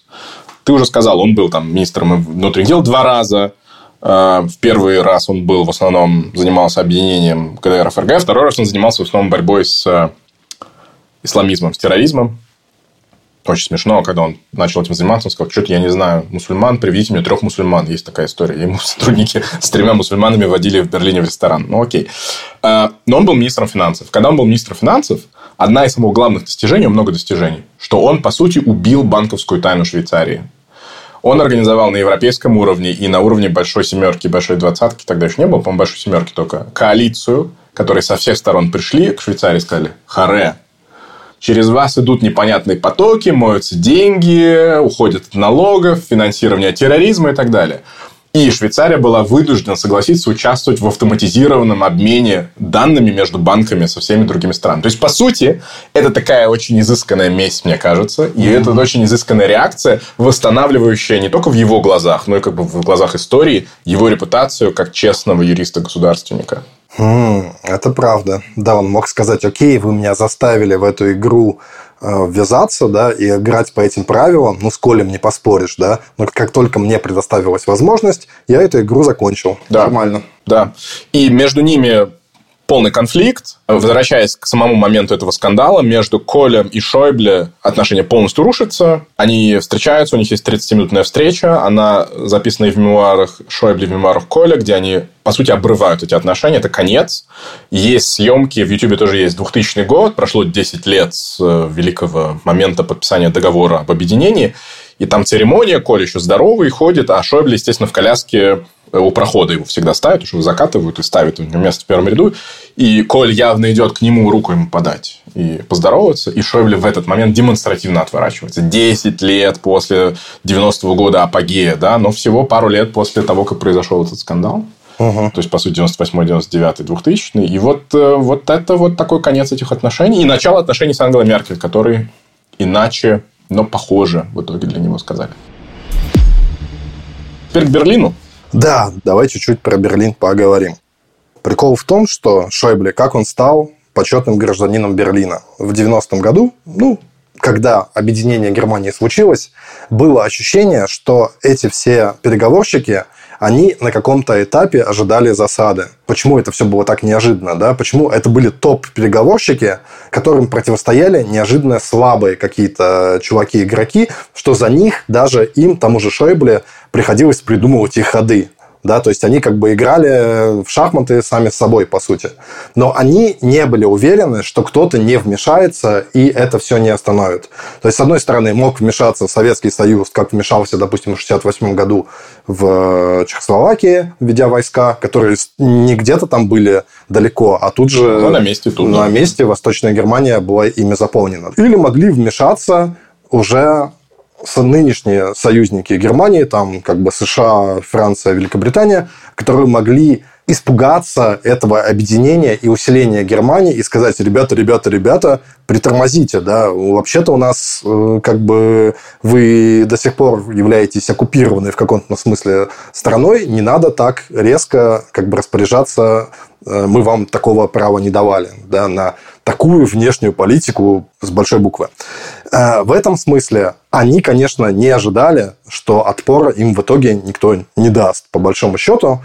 И поэтому видно было, что они э, долго себя сдерживали, да, и не говорили эгегей там до последнего выдающийся исторический момент, а как-то это все делали из-под тяжка, тихо, тайно и так далее, пока это нельзя было показать, пока уже со всеми не стало обговорено, в том числе и Советским Союзом и союзниками, и тогда уже это как бы все вышло наружу. Это я говорю к тому, что для обычных не только граждан Западной Германии, но и для политиков э, не сильно что-то изменилось. Они не думали, что их жизнь сильно изменится в Западной Германии. Типа, ну, живем, живем, живем, вдруг фигак, как бы у нас появляются новые Бундесленда, новые земли, да, на которые распространяется наша конституция, все идет так же, мы, наша Бонская республика немножко растет. И довольно была многочисленная фракция, которая вообще-то не хотела чтобы Берлин стал столицей этого нового объединенного государства, которое не воспринималось как новое объединенное государство.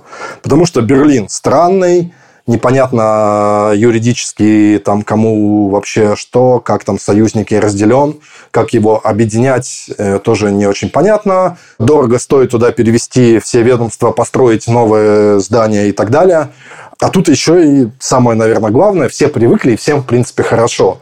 Да, то есть это инерционная система, они сидят там в Боне, через час ты там у себя дома в Бадене или где-то еще, куда валить вообще Восточную Европу, в этот Берлин, который непонятно где, что с погодой тут происходит, мы тоже все сейчас наблюдаем, хрень какая-то полная.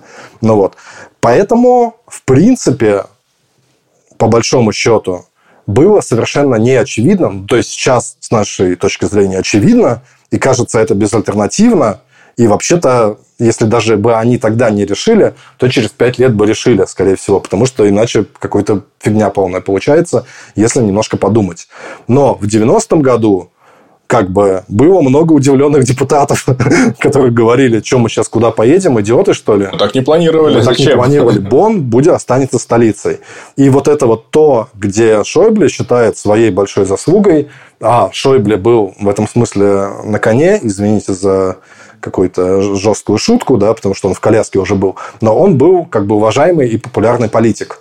И вот тут мы как бы приходим. Есть у него знаменитая речь 20 июня 1991 года в Бундестаге, о которой ты тоже говорил и которую я тоже смотрел, где он сам говорит, да, вот там была речь, когда я убедил колебавшихся, и, в принципе, мне потому что там как бы голосование в Бундестаге было с небольшим перевесом в пользу Берлина выиграно. И вот там типа я сумел убедить тех, кто там немножко другого мнения был. Что ты скажешь про эту речь? Ну, слушай, ты вот как-то, да, отозвался так скептически о его качествах как оратора. Меня пробирает, когда эту речь смотрю, у меня прям мурашки по коже, если честно. Он в коляске, то есть это вот э, до 21 год, да? Э, в Бонне уже выглядит как абсолютно восстановившийся человек. Почему меня пробирает? Потому что немецкий парламент институционально, хочется сказать, не место для дискуссии, но дело не в этом. Это не место для красивых речей. И зачастую сейчас, когда вам передают картинки из Бундестага, вы так смотрите, а что ползала нет или даже меньше? Потому что немецкий парламент – это рабочий орган. В отличие от британского, и всех построенных по образу британского парламента, будь то канадский, будь то американский и так далее, Бундестаг в первую очередь работает в комитетах. Вот там сидят эти самые, поэтому столько юристов и занимаются рассмотрением разных позиций по формулировкам выступал, механизмов. Выступал ты в комитете Бундестага, скажи -ка. Было слушание, в которых меня звали по Афганистану. Да. Даже у меня были да. слушания, в которых меня звали. Правда, одно только. Про, в, в, саун, в секретную сауну после этого ходил? Нет, не ходил. Но про медиа выступал все то, что мы сейчас говорим, вот, Дим, вот это весь вся эта закулисная, личная, региональная политика подразумевает, что на тот момент, когда происходит голосование, ты уже знаешь, как что будет проголосовано. Потому что ты работал предварительно, договариваясь со своими даже однопартийцами по той же фракции, мы решили голосовать вот так. Плюс есть институт фракционной дисциплины, за исключением редких вопросов, что сверху спускается, так и голосуется. И вот если ты протестуешь, над тобой работают, либо убеждают, либо пригрожают, либо подкупают. Так работает динамика перед голосованием. То есть, от отдельной речи обычно ну вообще ничего не зависит в немецком парламентаризме. Это лирика, это для протокола, это как бы да, но это не про убеждение. И в этом смысле я посмотрел несколько документов, э, действительно правдоподобно звучит, что это исключение, и что фракция тех, кто хотели бы остаться в теплом боне, была больше перед речью, непосредственно. А после речи, судя по всему, Шойбле удалось. И вот это интересно, потому что я помню, я проходил курс э, риторики, ну, такой академический курс риторики в университете, там обычно речи, на которых тебя тренируют, это не речи немецких политиков, а эта речь там была. Она короткая, минут 10, не больше. Она написана экспромтом, там можно посмотреть документацию, не было предусмотренного выступления вплоть до более позднего момента и они поменяли под его давлением порядок, э, очередность э, выступлений, когда он понял, что, видимо, есть момент, и вообще что-то нужно делать, и есть что сказать, и он набросал, и, в общем-то, выступил, по сути, не обидев никого, хотя это как раз-таки не его стиль, и показав, что любое решение, кроме как сделать Берлин столицей, будет исторической ошибкой. И он показал это исторически, вот вспоминая вот этот путь к объединению, к преодолению границ, он показал это психологически, неожиданно, сказав, что, ребят, объединение не может выглядеть так, что для восточных немцев меняется все, а для нас ничего не меняется. Как будем ходить в те же бонские рестораны на Рейне, так и будем. Мы должны быть частью изменений, мы должны их чувствовать на себе. И, кстати, в его поле поздних интервью он считает, что несмотря на то, что решение принялось за Берлин, ошибкой была его так поздняя реализация. То есть, в итоге-то финальный переезд да, да. там был когда 98-й, да, или какой-то такой Ой, год. пока достроили от веновского да. канцлера. То есть, он говорит, надо было, на самом деле, обернувшись на, на, на 90 надо было ехать раньше, надо было показывать, что мы делаем что-то новое, а не вы присоединяетесь к Бонской республике. И я считаю, что это гениальная речь, меня прям пробирает, э, и поэтому я рекомендую всем ее смотреть. Ну, да, мы ее... Есть у Штефана, у Штефана Цвейга есть э, вот эта формулировка «Sternstunden der Menschheit», э, «Звездный час человечества». И даже его современникам в 91 году они начали использовать эту формулировку, хотя она такая помпезная, что вот в конденсировании 10 минут мы можем наблюдать, как происходит решение, которое поворачивает курс истории. Вот. Столько пафоса для человека не из моей партии. Всем тем в комментариях, которые начали писать, что я вам тут пускаю партийную пропаганду, вот, убедитесь. Да, давай я возьму твою роль, потому что мне эта речь не очень нравится. Ну, у меня были ожидания, да, она еще на Бундесцентралев и Политиша Бильдинг, да, выложена, то есть в немецкой главной политобразовательной, политпросветительской платформе. Так что я ожидал, что сейчас какой-то там Цицерон выступит. А что, что я там услышал? Речь не о Берлине или Бонне, о двух городах. Речь о судьбе Германии. Хм, думаешь, ну ладно, как бы окей. Ну, в смысле, конечно, да, по сути. Но, блин, что за аргумент такой, да? Это я тоже могу сказать, знаешь, речь не о нашем с тобой разговоре, а о судьбе страны. Ну вот, то есть такая как бы аргументация там идет первую половину. Да. Э, там типа речь там не восточные, там немцы или западные, а все мы там немцы. Речь о нашем будущем, ну как бы come on. Э, и вторая пятиминутка, это уже, да, действительно более-менее вот аргумент о о том, что ты о нем, кстати, не сказал, оно сказал в первой части нашего разговора, о том, что объединяются Европы, да, то есть это не просто объединение как бы как стран стран или страны внутри страны, да, но и устранение разделения Европы, да, и символом этого является Берлин. Но я не фанат, э, еще раз говорю, Шойбле как оратора, ты меня, конечно, своим там харизмой и обаянием уже э, мне уже кажется, ладно, не так уж плохо. Да. Ну, смотри, смотри, подожди, попробуй последний но, попытку. Подожди, но да, когда да. я ее посмотрел, да. мое просто ощущение, я думаю, блин, ну, ты, ну алло, Капитан Очевидность, еще раз один пример, это когда в фильме Braveheart наш э, вождь шотландцев, да, перед англичанами, когда они жопу им показывали, да, их, их ну, в смысле, солдаты, да. повстанцы шотландские на англичан. И там была как бы зажигательная речь чувака. Вот это что-то мне такое напоминало. Вроде, да, речь мощная, но как-то слушаешь и думаешь, хм, чуть-чуть кринжа в этом есть.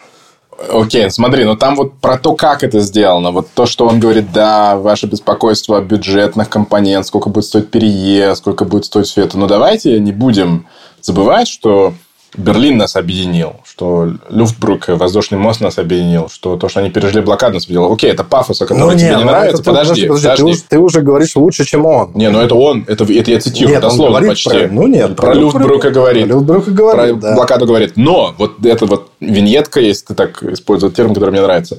И речь идет, говорит, не о том, что мы старые Бундеслендер, земли, не хотим чтобы у нас ничего не менялось. Открывая скобку, говорит, да на самом деле, как Баден-Вюртемберг, тот самый, который возник в 1951 году, может называться старой федеральной землей на фоне Саксонии, которая была королевством много веков. Вот.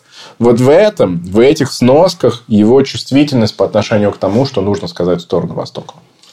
У него же была возможность стать мэром Берлина, да, выступить в качестве кандидата в мэры вместо Дибгина, очевидно, да, на каком-то этапе. Про это ничего не знаю. Я тоже, я тоже, если честно, для меня это дырка. Ну ладно. Короче, давай скажем так, что мог бы, ну, вряд ли, если честно, слишком он в своем Бадене укоренен, но, по крайней мере, сам говорит, что вот мог в каком-то этапе... Я не думаю, что он эту берлинскую ХДСовскую мафию бы смог растолкать, даже несмотря на свой свои амбиции, свой уровень. Хотя, может быть, и мог бы с помощью Коля. Но в любом случае представить себе мэром Берлина его я не могу совершенно. Абсолютно сложно себе это представить. Ну, тем более, зачем? Он же действительно человек... Да, он принц Чарльз немецкой политики. Путь к канцлерству закрыт, в том числе самим Колем. Да? То есть, вот в тот короткий период, когда Коль уже ушел после проигранных выборов, еще не раскрылся скандал с деньгами в черными кассами, а Шойбле готовит свою платформу, как наконец пришел к власти, Коль просто начинает тупо его саботировать. Э, в офис Коля приглашаются журналисты. Журналистам передаются документы, партийные программы, предвыборные программы Шойбле помечено там маркером. А вот вы задайте ему вопрос про это, это и это, когда будет пресс-конференция. И там такая ситуация, что это пресс-конференция, где Шойбле показывает, что вот, я договорился с ХСС, у нас будет новая платформа, мы модернизируем партию. Программу только что раздали. Вот ее на входе всем раздали, она была секретная. И до минуты спустя подосланные Колем журналисты говорят, а что-то у вас тут вот на такой-то странице, вот в таком-то аннексе, тут речь идет об экологическом налоге. И такой, что экологический налог, зеленая повестка, дополнительные нагрузки. Это была достаточно техническая деталь, и она была на самом деле в э, программной э, документах ХДС уже задолго до этого. Но Коль прислал этих людей, чтобы потопить. Уже, уже своих амбиций-то и своих э, видов нету на возвращение. Он топит Шойбле. В общем, вот это все проходит. Мы уже сказали, происходит переход к эре Меркель. Ну и, в общем-то, несколько лет спустя второе предательство, про которое надо говорить в биографии Шойбле. Канцлером он не стал, но у него в 2003 году получает, возникает возможность стать бундеспрезидентом.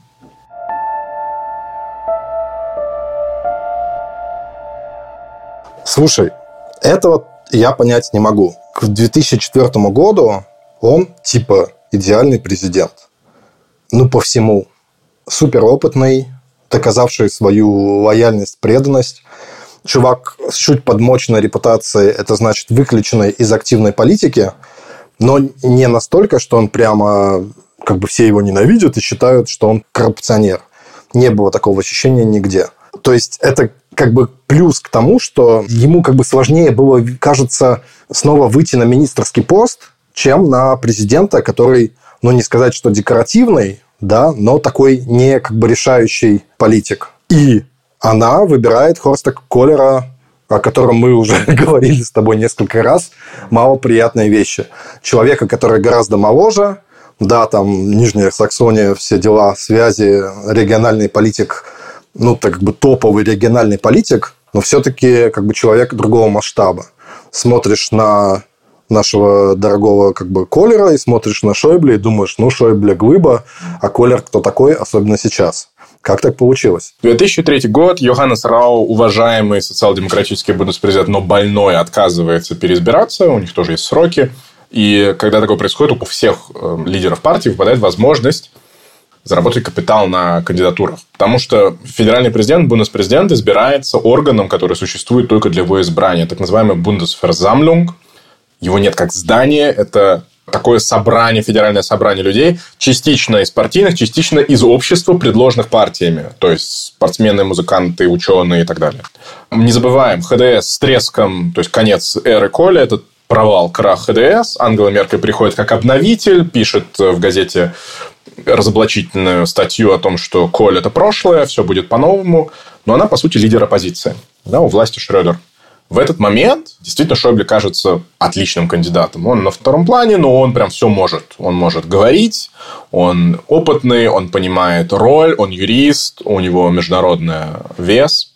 Но для Меркель назначить или предложить Шойбле, она начинает с ним об этом разговор, она ему предлагает, он кокетничает, у него есть там такая фразочка, что я вижу, этот долг на меня надвигается с такой ухмылочкой, типа вот не избежать. И как бы уже такой триумф. Ну, канцлером не получилось, ну, бундес-президент, ну вы что.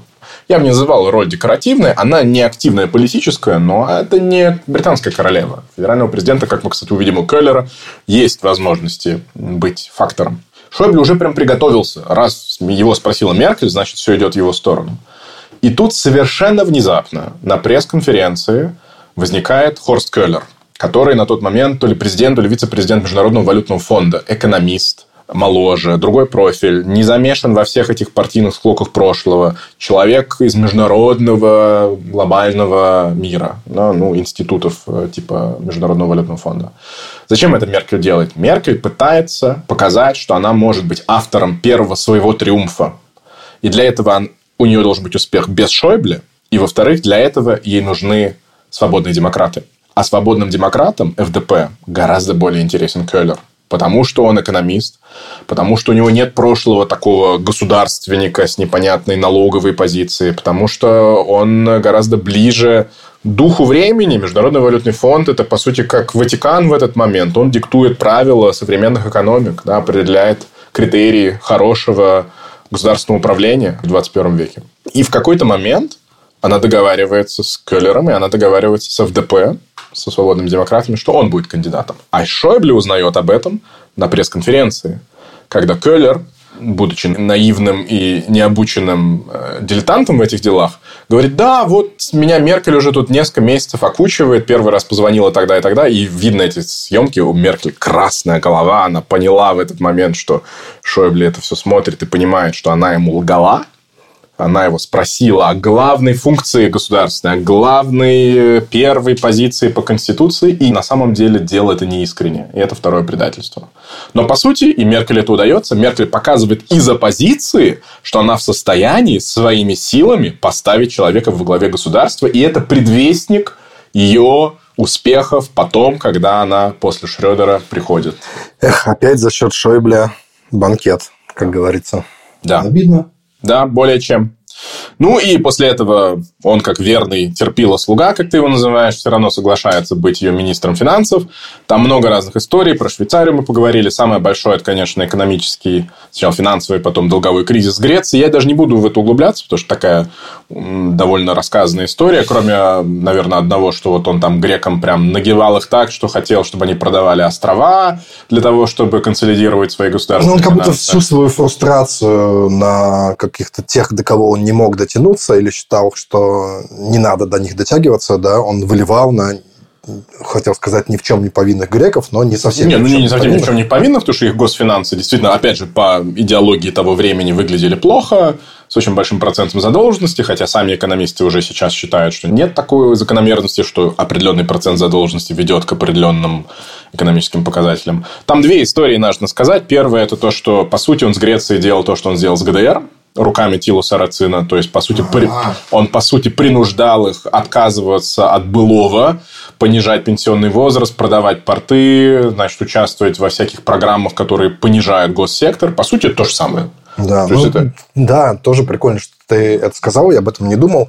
Получается, вот эти опробованные на, во внутренней политике политические технологии, да. они потом Германии служили десятилетия и служат, ну вот, наверное, только сейчас перестали служить. Хотя, когда наш Э, Шольц приглашает Орбана на кофеек, скажем так, может быть, это еще отголосок тех времен и тех технологий есть. Ну, тут не только технология, тут действительно и идеология. Это как раз идеология вот этой швабской домохозяйки, которую я сказал в начале, как моя ассоциация. Это такой литературный образ, что, дескать, швабская женщина, которая отвечает за хозяйство, она делает это без долгов, потому что ее основная задача не обременять своих детей какими-то нагрузками, а медленно, постепенно расширять достаток семьи, там, дом прикупить, хозяйство прикупить, еще там расширить э, крестьянское подворье и так далее. Все это нужно делать своим трудом. Не за кредиты. Не за кредиты, ни в коем случае. И вот эта метафора швабской домохозяйки. Швейбиша Хаусфрау. Да. Швейбиша Хаусфрау. Все ей пользуются, Шойбле тоже сам пользуется. Ее перенос как метафоры на государственные финансы – это грубый фол, потому что задачи у государства совсем другие – и государство, в отличие от швабской домохозяйки, должно заниматься общей инфраструктурой, думать об грядущих каких-то глобальных челленджах типа изменения климата и так далее и тому подобное. Но они ими пользуются, потому что в идеологии э, Вольфгана Шойбле, и в этом он консерватор, конечно же, и проглядывает вот эта нотка, что что ГДР, что Греция, что текущая Германия, а он автор долгового тормоза, о котором мы сейчас все споткнулись, и он министр финансов, который 10 лет подряд вел Германию без единого цента дополнительных долгов. В этом его наследие. Это называется шварцый нуль. Это шварцый нуль. Черный, черный ноль. Он черный, потому что у вас может быть красный ноль и черный ноль. Если вы сводите а, баланс, и при этом ну, по сути, я там математику, финансовую математику я не разбираюсь, но черный ноль – это ноль, где у вас дополнительных расходов нет, но вам еще удалось погасить предыдущие долги. То есть, вы постоянно занимаетесь санацией консолидацией государственных финансов. И это идеология, и это консервативная идеология, и это, по сути, наклоняет, то есть, он наклоняет, нагибает сначала ГДР с Сарацином, потом Грецию, а теперь всех нас. Потому что тогда изменение Конституции, в которое ввело долговой тормоз, то есть запрет Германии, немецкому правительству слишком много кредитов брать в процентном соотношении от ВВП, введено, когда он был у власти с Меркель. Он реализовал эту идеологию. И сейчас он комментирует ее, поддерживая Фридриха Мерца. Он говорит, правильно, да, будут жалобы. Вот приехали фермеры в Берлин. Погоди, погоди. О чем идет речь? К власти пришли наш Шольц, Линнер и Хабек, зеленые либералы и социал-демократы. У них совершенно разные хотелки, по сути, несовместимые потому что социал-демократы хотят повышать минимальную оплату труда, защищать детей от бедности, реформировать Бюргергейт. Зеленые хотят там декарбонизировать экономику, всячески делать субсидии для обновляемой энергии, а либералы как раз-таки вот такого келлеровского старого типа. Они говорят, новые долги – это плохо, госфинансы должны быть худенькие, стройненькие, и вообще влазить в долги – это неправильно, лучше дерегулировать. Хотите дополнительных ресурсов, давайте снимать нагрузку с бизнеса, бизнес зацветет, а цветущий бизнес – это хорошо. По сути, это несовместимые позиции.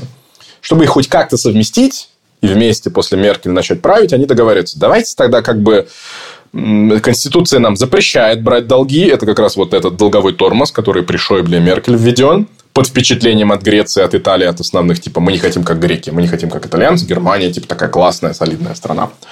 Вот, ну вот, но наше текущее правительство говорит, а что делать? Давайте придумывать теневые бюджеты, которые будут называться не бюджеты, а всякие там фонды, Зондерфермögen, Трансформациonsfonds, КТФ. Да? То есть, это как бы бюджеты, но поскольку они не основные бюджеты, мы делаем вид, что на них Конституция не распространяется.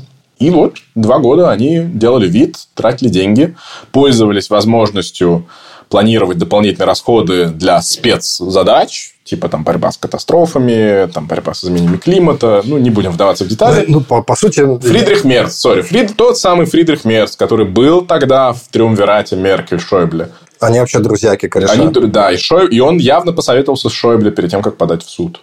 Он подал в Конституционный суд, сказал, ребята, бюджеты все бюджеты, и Конституция запрещает вам брать долги. Выкручивайтесь как хотите. Пришли к власти, правьте так, как вас обязывает Конституция. грубо говоря, ХДС, который сейчас в оппозиции, супер подговнила действующей коалиции. Да. Этим трем партиям, потому что они, координируя между собой разные хотелки, могли хоть как-то сохранять видимость согласия, если у них на это были деньги. А если деньги у них э, как бы забрать, то эти их противоречия вполне можно сказать, что теоретически могут привести к их разрыву, поскольку хорошо дружить, когда у нас есть что делить. Да. А если мы бедные, то дружить тяжело, мы это знаем просто по они, практической жизни. Они договорились дружить, потому что было ощущение, что каждому на его отдельную хотелку будет возможность. Будет, да, бюджетик. Будет, будет бюджетик. Его нет.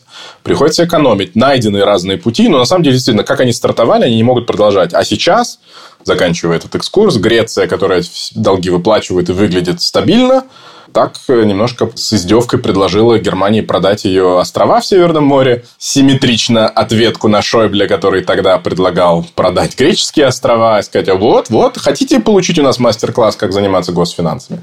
Вот такой длины эта история. Да? То есть, возвращаясь к Шойбле, при Меркель, он в любой функции он воротил дел, которые на поколение вперед. И в этом его вес эта вся история вот тобой рассказанная, она означает, что мы живем в Германии, которую придумал Шойбле. Ну, как бы человек, гру- грубо говоря, без четко прописанного образа будущего, условно. То есть это не, не сказать, что ну, как бы его идеал какой, да, вот. А здесь я как раз э, сниму с тебя мои предыдущие обвинения в неправильном использовании слова консерватор, потому что он сам дает этому формулировку. Вот ты слышал его разговор о футболе, он же футболист. Есть такой подкаст, где он страшно, страшно засирает э, ФИФУ, Инфантино и вообще всех спортивных функционеров. Ну да, потому что там деньги, миллионы, а он вот. привык еще, когда что там консервной банкой играли, условно. И он говорит, что людей всегда портят переизбыток. Люди сами все ломают, потому что у них начинается порнографическая роскошь, траты. Не, ну давай скажем, вот это фискальный его, его мнение, что людей портят деньги. Он наблюдал это на протяжении 50 лет своей карьеры. А правильно, денежки у людей забрать. Но меня тут это, во-первых, конечно, хорошее умозаключение, но еще мне нравится, как Алекс забирает у меня право использовать слово консерватор и берет его себе. Я вот использую его правильно. Я, при, я прилепил к нему пометочку фискальный, то есть налоговый консерватор, и вот это прям, по-моему, Шойбле. Ну и потому, что у него картинка мира такая, да, семейная, воспитательная. Живи по способностям. Труд а не кредиты, должен быть основой твоего процветания. Это действительно настоящий ценностный консерватизм в этом смысле. Ну и вот, и для меня поэтому я называю это эпохой Шойбле, потому что человек разбился об канцлерство, не стал канцлером, разбился об президентство, не стал президентом, стал спикером Бундестага как ты сказал, третья э, позиция. Да. И это то место, где он, по сути, смог реализовать полноту своих талантов и, и, и желаний. Э, потому что все-таки я, я вижу в нем риторическую жилку. Вот он же стал э, президентом Бундестага, когда АДГ, Альтернатива для Германии, уже была в, в пленуме, когда она избралась первый раз. И он их там чехвостил. Да, да, нет, в этом смысле тут я тоже не буду умолять его заслуг. Это человек, который умеет говорить со всеми. Ему вообще пофиг. Он, э, вот помнишь, это в 20-м, что ли, году, когда у нас был 9-евровый билет, и панки приехали на Зюль, да, на этот остров миллионеров. Вспоминаю с нежностью. Да, единственное, ну, типа, просто было условно почти бесплатно путешествовать по Германии, и какие-то там панки собрались, 100 человек, и приехали в самое миллионерское место, пришли в центр города, разбили там свой лагерь, включали свою музыку, пили пиво, и всячески себя вели как панки, там, не знаю. И э, единственный человек, который там, или политик, ну, единственный, не единственный, но единственного, кого я могу вспомнить, который с ними при, приехал, прикатил и говорил, был как раз вот Шойбле, который им сказал, там, идите работу ищите или что-то такое. Но в том смысле, что он действительно умеет говорить. Там, ему греческий там министр иностранных дел, пофиг, я там с тобой пообщаюсь. Панк, пофиг, я с тобой пообщаюсь. В этом смысле, да. Да, и, и в этом смысле, несмотря на всю эту критику, которую я тоже здесь с, с вами я и поделился, в этом есть что-то такое, то, что немцы называют Überlebensgroß, да, то есть человек больше, чем жизнь. Э, парламентаризм. Он вот прям считает, что разговор, общественный публичный разговор на любые темы с людьми людьми – это наша сила. И поэтому Катар может завалить миллиардами профессиональный спорт, Россия может напасть на Украину, Китай может там сделать э, будущее Германии очень непонятным, как промышленной страны. Все равно парламентская демократия – это та форма, в которой нужно жить. Ну и, сори, мы живем в эпоху циников, и он вроде бы тактический циник, но при этом вот в таком большом, с большим, когда разумишься с него, смотришь на него и думаешь, человек-институт. Но человек-институт, но вот это вот как бы одновременно не герой Достоевского. То есть в, в том смысле, что он не решился убить отца, условно, да, никогда. То есть вот это вот там червь я или право имею, он всегда говорил, что, честно говоря, червь. Грубо говоря, это человек, у которого всегда был начальник какой-то, и в те моменты, когда он мог занести кинжал и сам стать начальником, он этого не делал. Просто еще давай скажем, что в 2015 году, когда был кризис э, с беженцами, и у Меркель трон под ней шатался абы как, и Шойбле в этот момент был, скажем так, курс мамочки не сильно поддерживал, что по нему было заметно. Ну, вот. И в, как, в какой-то момент у какой-то консервативной части общества Шойбле был образец тогда здравого смысла. Они думали, что вот кто сможет навести порядок. Но, но не, не нанести удар. Может быть, в этом есть что-то, что вот разделяет лидеров и ведущих и ведомых. Но не наносить удары, служить и быть вот э, в каком-то контексте порядочности, пусть он сам излагает и толкует, что это такое, это его трейдмарк. И поэтому он так привлекателен, имеет такую репутацию. Возможно, это дисквалифицирует его как настоящего политического лидера первого ранга. Но в этом смысле, мне кажется, история поняла, что он должен быть вот в такой символической, риторической функции после того, как он был во власти, как серый кардинал, так много раз и сделал столько всего. И, по сути, пережил всех их, и мы выросли при нем. И, по сути, Шойбле – это тот человек, который вот самое позднее, с 90-го года, имеет решающее значение. Он даже сейчас с Колем, конечно, конфликтует, но, возможно, он мог бы сказать больше про откуда эти деньги и были ли они в карман положены Колем или нет. Мог бы, но молчит и унесет это с собой на тот свет. Ну, это, знаешь, еще мне о чем говорит? В принципе, мы так рассуждаем о его карьере как об относительной неудаче, потому что легко это рассуждать, потому что он был в двух шагах или даже в шаге от самых высших постов. Но, с другой стороны, была ли у него такая цель? Потому что если бы он этот политический высший пост занял, то, скорее всего, он бы давно уже с политической дистанции соскочил и политическую карьеру свою завершил. Если бы он стал канцлером в условном там 98 году, то он бы с 2005 года условного был бы уже пенсионером. Да. И, и вполне возможно, что такой как бы заяц Energizer уже бы и умер от бессмысленности жизни да. на пенсии, да, потому что он ничего кроме работы делать не умеет. Но вот, если бы он стал в 2004 году президентом, то, наверное, в 2010 году он бы перестал быть президентом. И тоже бы ушел на пенсию, и тоже бы, наверное, уже, может быть, в могилке бы лежал. А так он, как бы, если мы подумаем о том, что для него главное это движение, и движение это жизнь, что он постоянно повторяет, когда просто говорит про детей, мы думаем, ну, наверное, он про толстых детей просто так говорит. А на самом деле он говорит про себя, да. И в этом смысле тогда это единственная правильная стратегия, потому что она называется «надо оставаться в седле» просто чтобы как бы жить. А, а что ему делать-то еще? У него все сверстники, братья умерли, да, там все сверстники. Ему, как, как Путин когда-то говорил, там не, не с кем поговорить, хотя про Путина вспоминать не очень хочется сегодня. Ну, короче, пообщаться-то не, ну, как бы не с кем, да, там Фридрих Мерц, ну, Мерц, насколько Просто тоже, как бы это нынешний глава ХДС, да, там его политический наследник, скажем так. Но Мерц-то тоже, извините, все-таки ему не ровня, да, потому что Мерц обидчивый, да, Мерц один раз его сломали, он убежал там да на главное, лет. вот в том-то и дело, что он сбежал. Сбежал. Шойбле никогда не убегал от любой ситуации. Именно поэтому так. он не может рассматривать Мерца как адекватного продолжителя, даже Меркель, не говоря уже о Коле. Это совершенно другой уже новый тип политик, хотя он корнями тоже оттуда, из 90-х, да. Слушай, ты точно нашел формулировку про его мотивацию. И вот так он, да, он, по сути, спасал европейскую экономическую систему. Вот Кристин Лагард, да, которую он очень уважает, говорят, что она единственная женщина, которая имеет право толкать его коляску, кроме его жены. Да, вот это она там несколько раз его предлагала на Нобелевскую. Хотя он совершенно не очевидный человек. Он настолько политический, что предлагать такого человека на Нобелевку как-то очерняет Нобелевку, кажется. Да? Потому что совсем вот прям партийный, властный, денежный. Ну вот, такого масштаба человек. Ну ладно, что с ним будет-то дальше? Да черт его знает. Все уже, по-моему, конечно, 50 лет э, в Бундестаге все отметили, что это больше, чем все, вообще никто даже рядом не подходил. Ну, наверное, я желаю ему хоть какую-то спокойную осень, когда Фридрих Мерц к нему действительно за советами приходит, как сейчас. Да?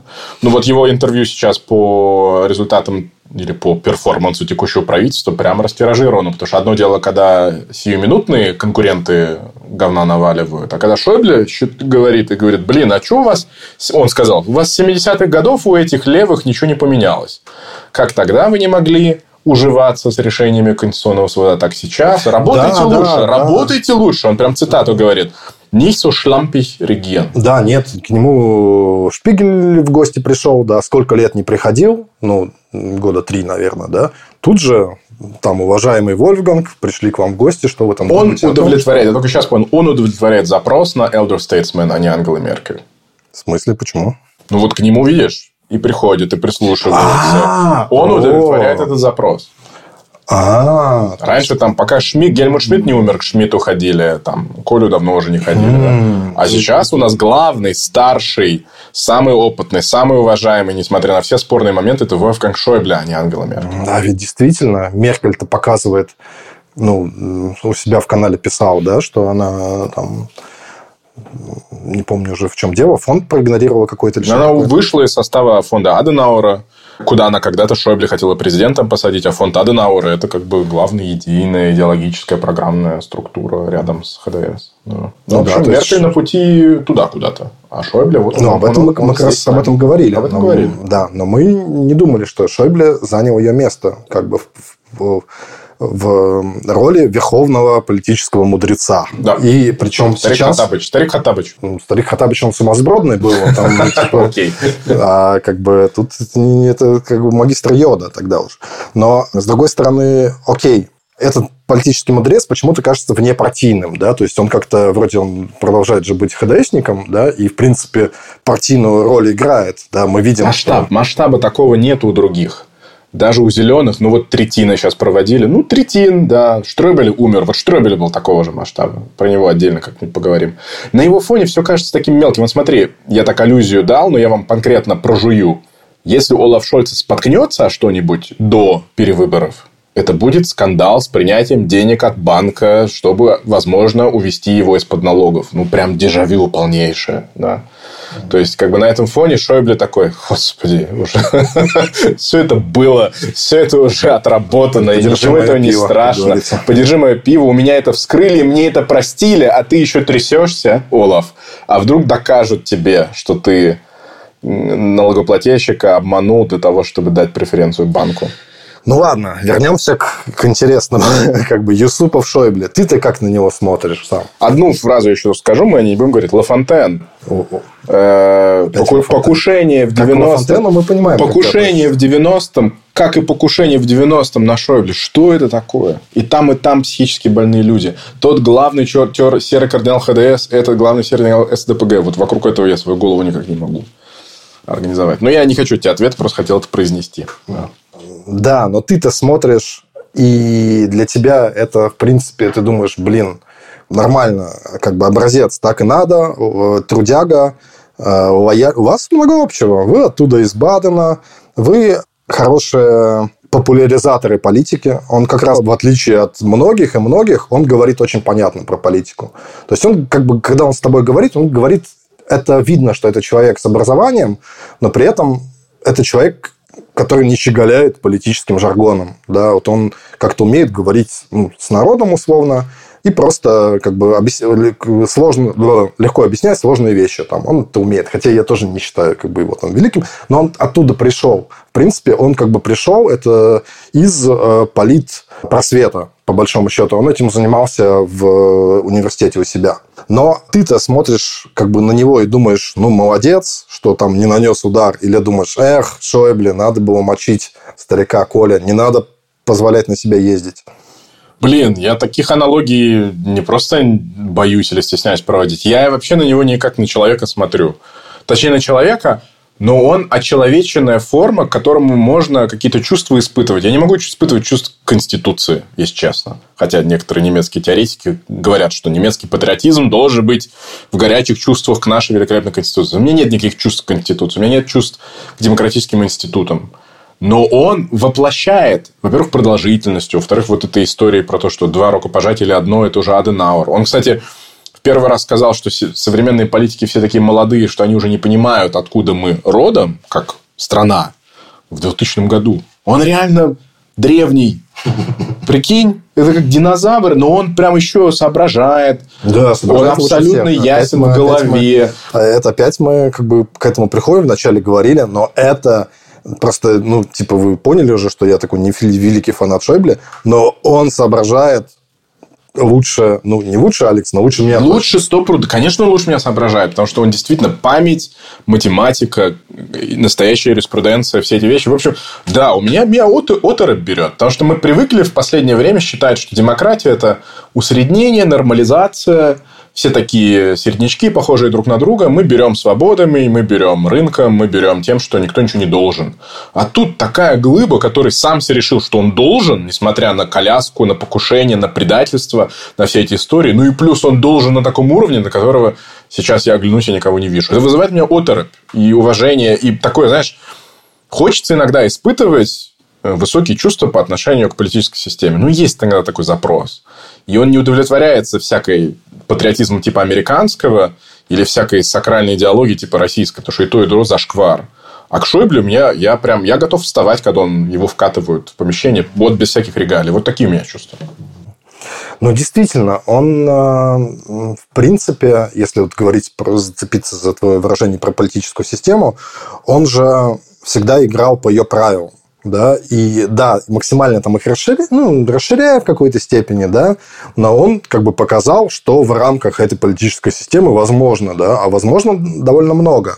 Просто тут тоже, видишь, по большому счету, можно так сказать, не знаю, там, типа, ну, как бы патриархальный мужик, который был замешан в различного рода э, ХДСных интригах, как бы за последние 60 лет там, всех, да, условно, да, грубо говоря и одновременно при этом, который не выглядит вот именно таким типа патриархальным мужиком, которого хочет закенселить, как там Штраус, и как бы забыть его имя и сказать, господи, какие все были идиоты, что тебя уважали там, да. А вместе с тем вот как-то вошел в 2023 год или вкатился нормально, да, современным политикам несмотря на возраст, несмотря на свои заявления про толстых детей, во всем остальном-то больше кринжа за ним нет. Нет, даже когда он был вот второй раз министром внутренних дел, занимался исламом, казалось бы, вот тут пространство для кринжа. Да. Особенно такого белого, извините, из Южного Бадена.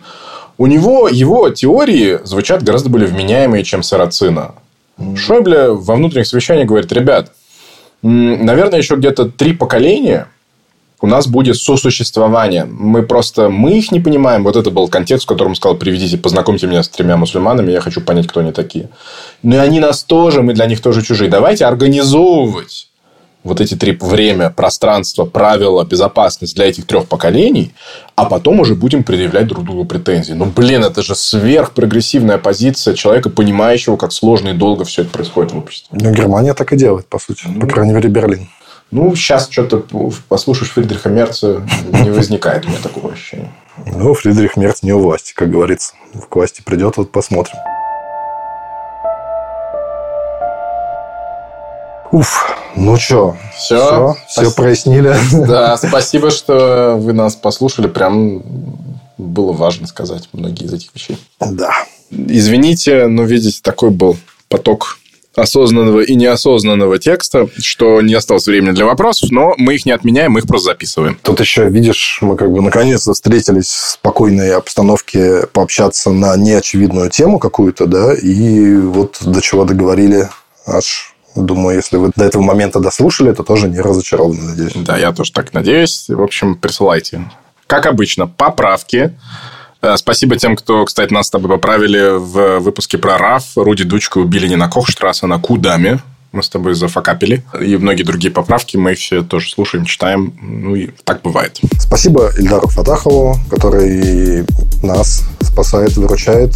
Но и, мне кажется, тоже сам он увлекся немецкой политикой и ждет наших немножко разговоров. По крайней мере, вот сидит в Риге и теперь такой эксперт по немецкой политике. Спасибо Лине Хессе за ее бесконечно талантливое сопровождение наших специвентов многочисленных, которые у нас с тобой были на Урбан Конфесте и на встрече в, в Грехе, и еще что-нибудь будет в будущем. Господи, с Новым годом надо поздравить. С наступающим. Ребята, поздравляем. Это тот год, когда мы возникли как подкаст, когда возникло издание Шин еще. Приплету тут уж. Ну вот, короче, возникло немало чего хорошего, и мы с вами всеми познакомились. Это важно, интересно и классно. С наступающими всеми религиозными, нерелигиозными, католическими и протестантскими и другими праздниками. И с Новым годом. Всех обнимаем. Пока. Пока. Чус-чус.